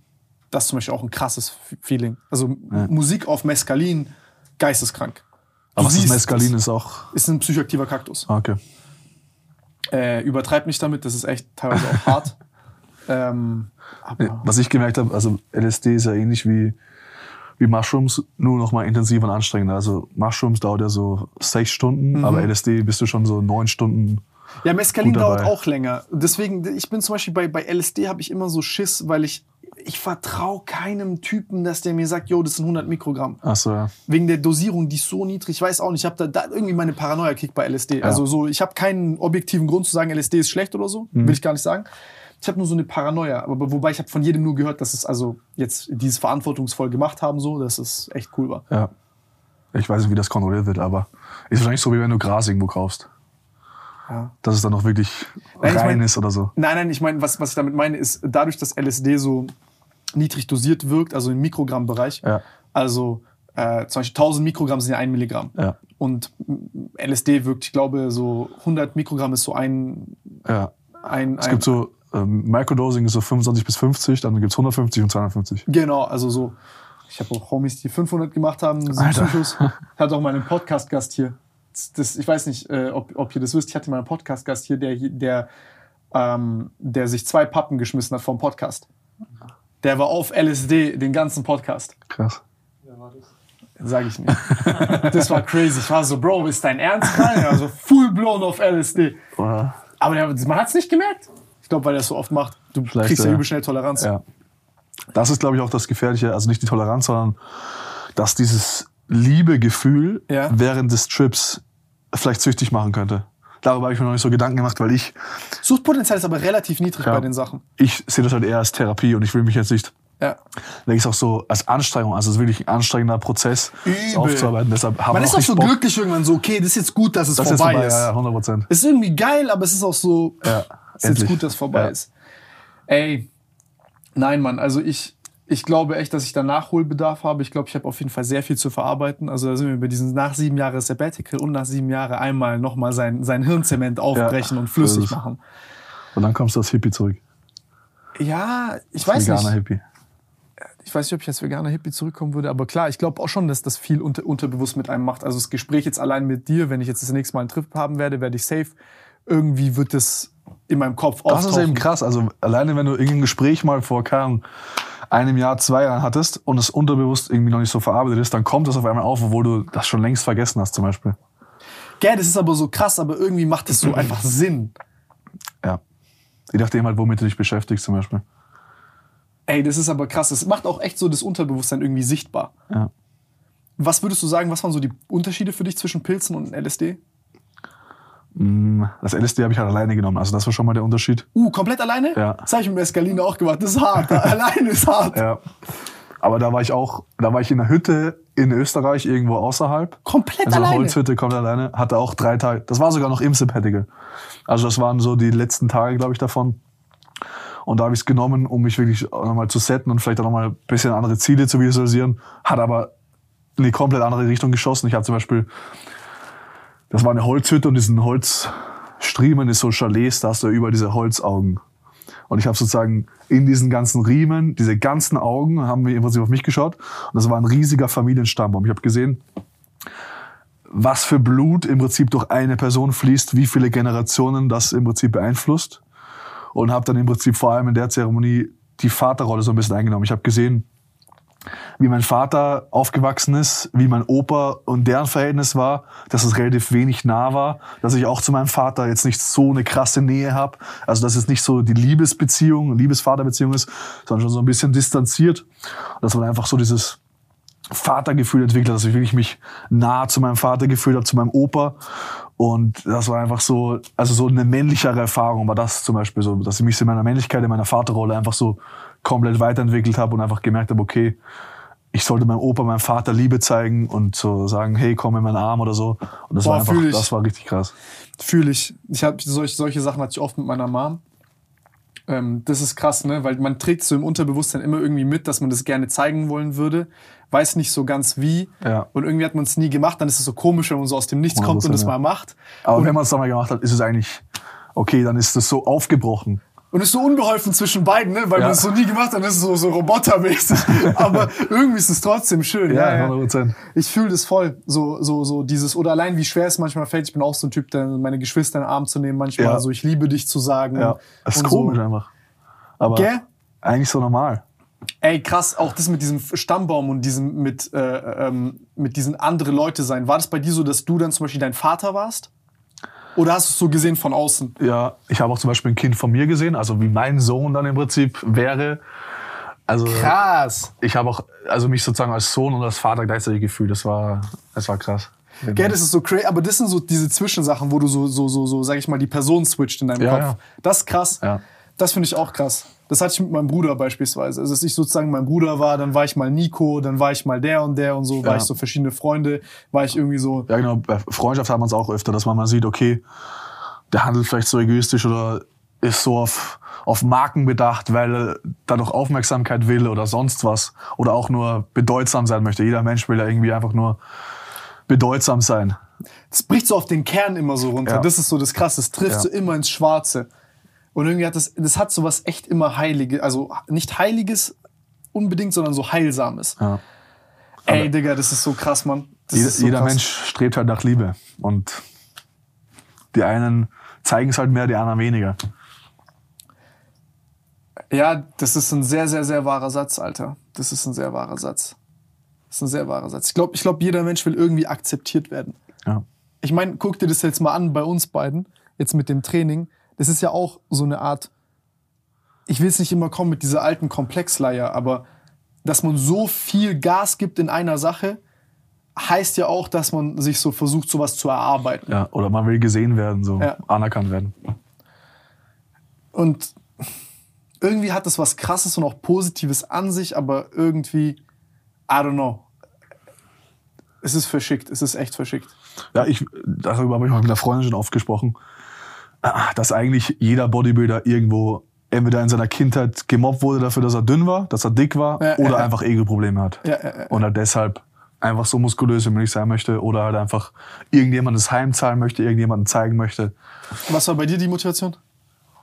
Am Anfang, also ich war dünn, ich wurde jetzt nicht gehänselt, aber ich war jetzt auch nicht so der beliebteste, würde ich sagen. Ich bin jedem halbwegs klar gekommen, aber wurde eigentlich auf meinen Körper nie reduziert. Mein Hauptding war eigentlich mehr Aufmerksamkeit von Mädels. Also ich würde sagen, ich war jetzt auf jeden Fall kein Playboy. Ich war jetzt aber auch nicht so, dass ich gar keine Aufmerksamkeit von Mädels bekommen habe, aber vielleicht nicht von denen, von denen ich es wollte. Ja, ja, ja, Und ich. dann halt einfach irgendwann mal gestartet habe zu trainieren und dann gab es halt andere Gründe, wieso ich weitergemacht habe. Ja, das ist so, man, man, man fängt damit an und dann, wenn man es hat, ist ja auch so eine kleine Sinnkrise, dass man so merkt, ey, mein eigentliches Problem War was anderes, ja. Habe ich gar nicht gelöst dadurch. Ja, ja. Aber man lernt auf dem Weg dahin, obwohl die Motivation jetzt vielleicht nicht die war, die das Problem gelöst hat, was du eigentlich lösen wolltest, hast du, lernst du auf dem Weg dorthin so viele andere krass wichtige Dinge, die für dich, deinen Charakter und das Drumherum super wichtig sind. Ja. Es ist, ist manchmal echt so ein Lebensweg, ist echt was Verrücktes.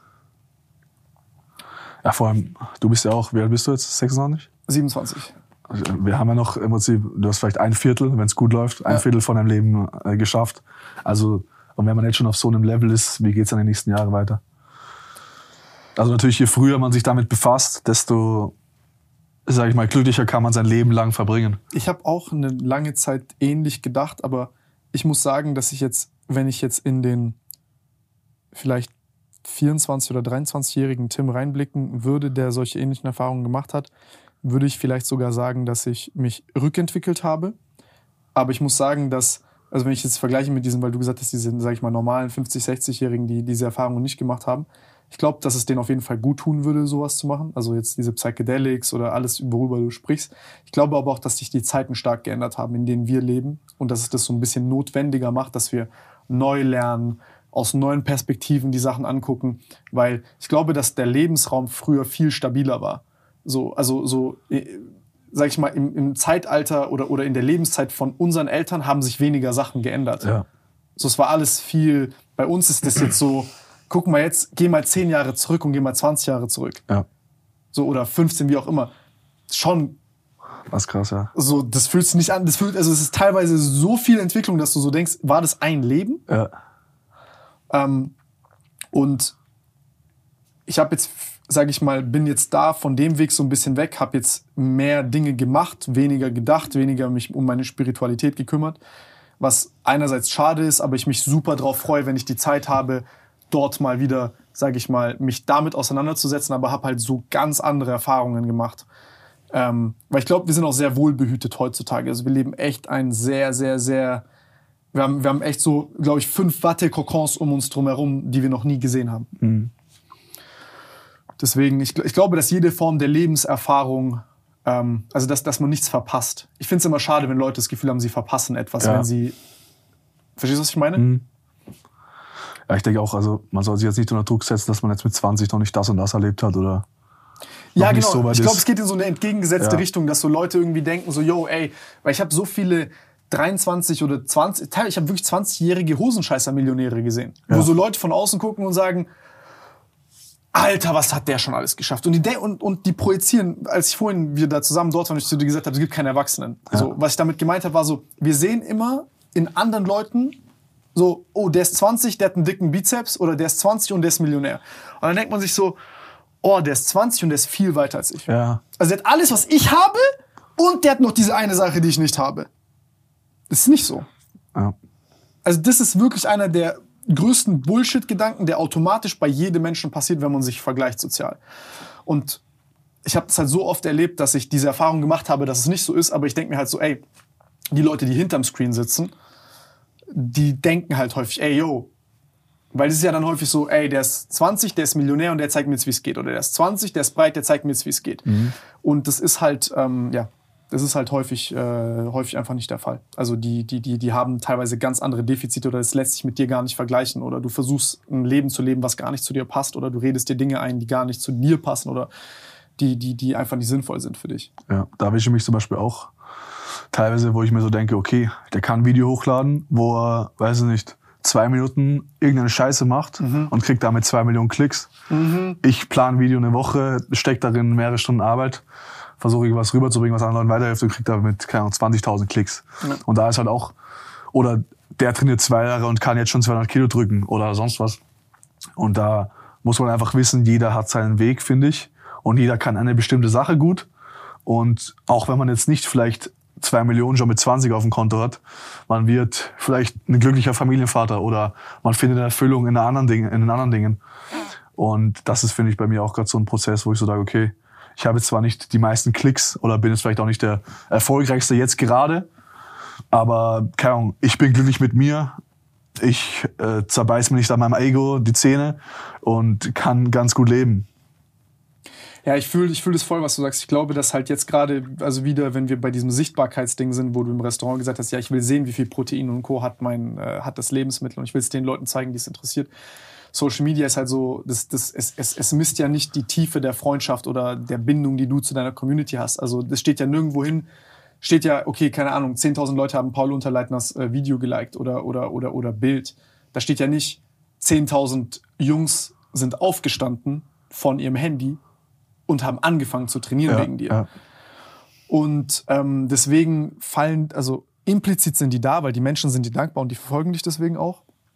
Aber auf der anderen Seite ist es echt ähm, manchmal schade, dass es so viele unsichtbare Dinge gibt, die Social Media oder, sage ich mal, generell das Digitale nicht so ganz greifen kann. Ja, ich kann easy ausdrücken, was der Kontostand von jemandem oder der Networth und es motiviert viele Leute, Geld zu verdienen, ist auch nicht schlimm. Aber ähm, wie kann ich ausdrücken, wie zufrieden du mit deinem Leben bist? Gibt es irgendwas, was du noch hast? Gibt es noch irgendwas auf der Liste, was ich geschrieben habe? Ach so, stimmt, Stoff haben wir. Also Stoff haben wir bei ihr angeschnitten eigentlich, ja. Ja, kannst du dir vorstellen, auf Stoff zu gehen? Ja. Also jetzt mal im Ernst.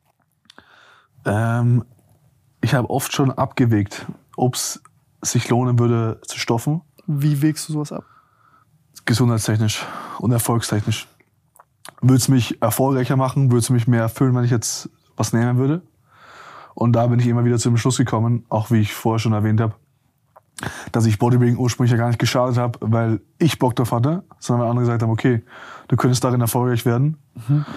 Und natürlich macht es mir Spaß, aber eine Wettkampfdiät könnte ich mir ehrlich gesagt nicht vorstellen, noch drei, vier, vielleicht fünf Wettkämpfe zu machen und das, diese krasse Diät durchzuziehen. Also eigentlich ist das Maximum, was ich noch machen will, vielleicht ein Wettkampf oder eine Wettkampfsaison und danach werde ich wahrscheinlich nicht mehr auf die Bodybuilding-Bühne gehen.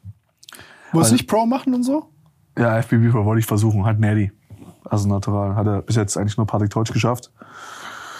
Ähm, deswegen, da werde ich vielleicht nochmal äh, reingehen, aber sonst würde ich nicht sagen, dass ich jetzt nochmal das Bedürfnis habe, krass auf der Bühne irgendwas zu reißen oder vielleicht sogar dann mit den großen Jungs mitzuspielen. Also ich bin jetzt gerade auf dem Punkt, wo ich sage, okay, diese 16, 20 Wochen harte Diät ist es mir nicht wert, dann ähm, ein bisschen auf der Bühne zu stehen und eine geile Form zu haben. Vielleicht mal einfach so eine Diät wieder zu machen, um gut in Shape zu sein. Und ähm, aber sonst, dass ich vielleicht auch jetzt einfach nur Stoffe, um vielleicht die Muskulatur in Zukunft besser halten zu können, weiß ich auch nicht. Vielleicht irgendwann mal, wenn mein Testosteron so niedrig ist, dass es Sinn machen würde, Testosteron-Ersatztherapie zu machen, um ein besseres Lebensgefühl zu haben. Aber sonst schließe ich es eigentlich schon ziemlich aus, dass ich jemals irgendwas nehmen werde. War bei dir die Debatte eigentlich auch äh, groß damals, ob du was nimmst oder nicht? Also war für dich auch der Gedanke da, dass du was nimmst? Offen gestanden, bei mir war das so, wenn ich jetzt wirklich ernsthaft darüber nachgedacht habe, war es für mich immer klar, nein. Aber für mich auch so, ich wollte Medizin studieren und ich hatte so äh, diesen Background. Ich habe ich hab auch viele Leute gesehen, die krank Also ich hatte so, ähm, ich war dem ausgesetzt, wie Leute aussehen, die wirklich am Arsch sind. Ähm, und dann war das für mich echt so, keine Ahnung, ich bin auch so ein bisschen hypochondrisch veranlagt. Also ich bin echt so, ich habe so richtig Gesundheitsangst auch. Ja. Das heißt, ich bin da sehr vorsichtig, ich lege sehr viel Wert drauf. Und wenn ich da jetzt, ich, ich würde das psychisch kein, also erstmal habe ich übel Schiss vor Nadeln und zweitens, ich würde es keine fünf Minuten aushalten, so mir irgendwas zu ballern, was so ungesund ist. Also das ist echt, äh, zum Beispiel, selbst als ich geraucht habe, eine Zeit lang war das ja immer so, dass ich vielleicht so drei, vier Zigaretten geraucht habe, wenn überhaupt am Tag oder jetzt halt die Joints mäßig, weil ich da eine Tabak reingemacht habe irgendwann, weil mir das zu hart war, die ganze Zeit pur zu rauchen. Äh, das war schon immer so ein, so ein inneres Zerreißen, weil mich das gesund, also so klar, du bist süchtig und so danach und das ist jetzt, da ist die, sag ich mal, die Überwindung eine andere, aber da sagst du auch immer, okay, du hörst jetzt auf und habe ich tausendmal versucht aufzuhören, das war dann auch, ne, auch dann mehrmals geschafft, dann wieder angefangen, dies und das. Mm, Aber das, das hat mich immer zerrissen. So. Also ich, ich wollte nie so, un, also meine Gesundheit zu ficken, war es mir nie wert. Also egal was zu machen. Sonst, ich weiß nicht, war halt anstrengend. Also was, was, was anstrengend ist, was ich sagen muss, was tatsächlich anstrengend ist, ist, wenn Leute die ganze Zeit kommen und guck mal, ich brauche ja keine Auszeichnung von Leuten, die sagen so, ey, ist krass, was du erreicht hast körperlich, aber es ist schade, wenn sie das anderen Leuten wegnehmen und sagen, ey, das geht nicht, das auf Stoffen unmöglich. Das ist ja heutzutage immer noch. Also ich finde, jetzt gerade ist es sogar vielleicht ein bisschen verblasst, dass man hat, Ja, das Dass sind viele Half-Netties, die rumlaufen. ja, dass man sich vielleicht äh, denkt, ja, okay, das ist eher auf Stoff und man braucht gar keine weitere Diskussion. Früher war es nochmal so, okay, beweis das, mach das, mach das, das kann nicht sein. Dass man nochmal hartnäckiger vielleicht versucht hat herauszufinden, ob der jetzt wirklich was nimmt oder nicht. Aber ich glaube, es ist nach wie vor leider, leider schwierig. Ich weiß nicht, ob du das mal gesagt hast oder Mischa, dass wenn es irgendwann einen Test gibt, wo man nachweisen kann, dass man ein Leben lang nichts Ja, genommen ja, hat, ja. dass man es machen würde. Und wenn es so einen Test mal gibt, dann wäre es auf jeden Fall krass, wenn man da die Leute nacheinander durch, durchziehen würde, um zu Ich sehen, ich wer es würde es übel war. feiern, wenn sowas geht. Also Ja. das wäre für mich eine große Genugtuung. Ja. Ähm, dann wirklich fix zu wissen, Alter, der war wirklich auf Stoff oder der war wirklich Neddy krass. Ja.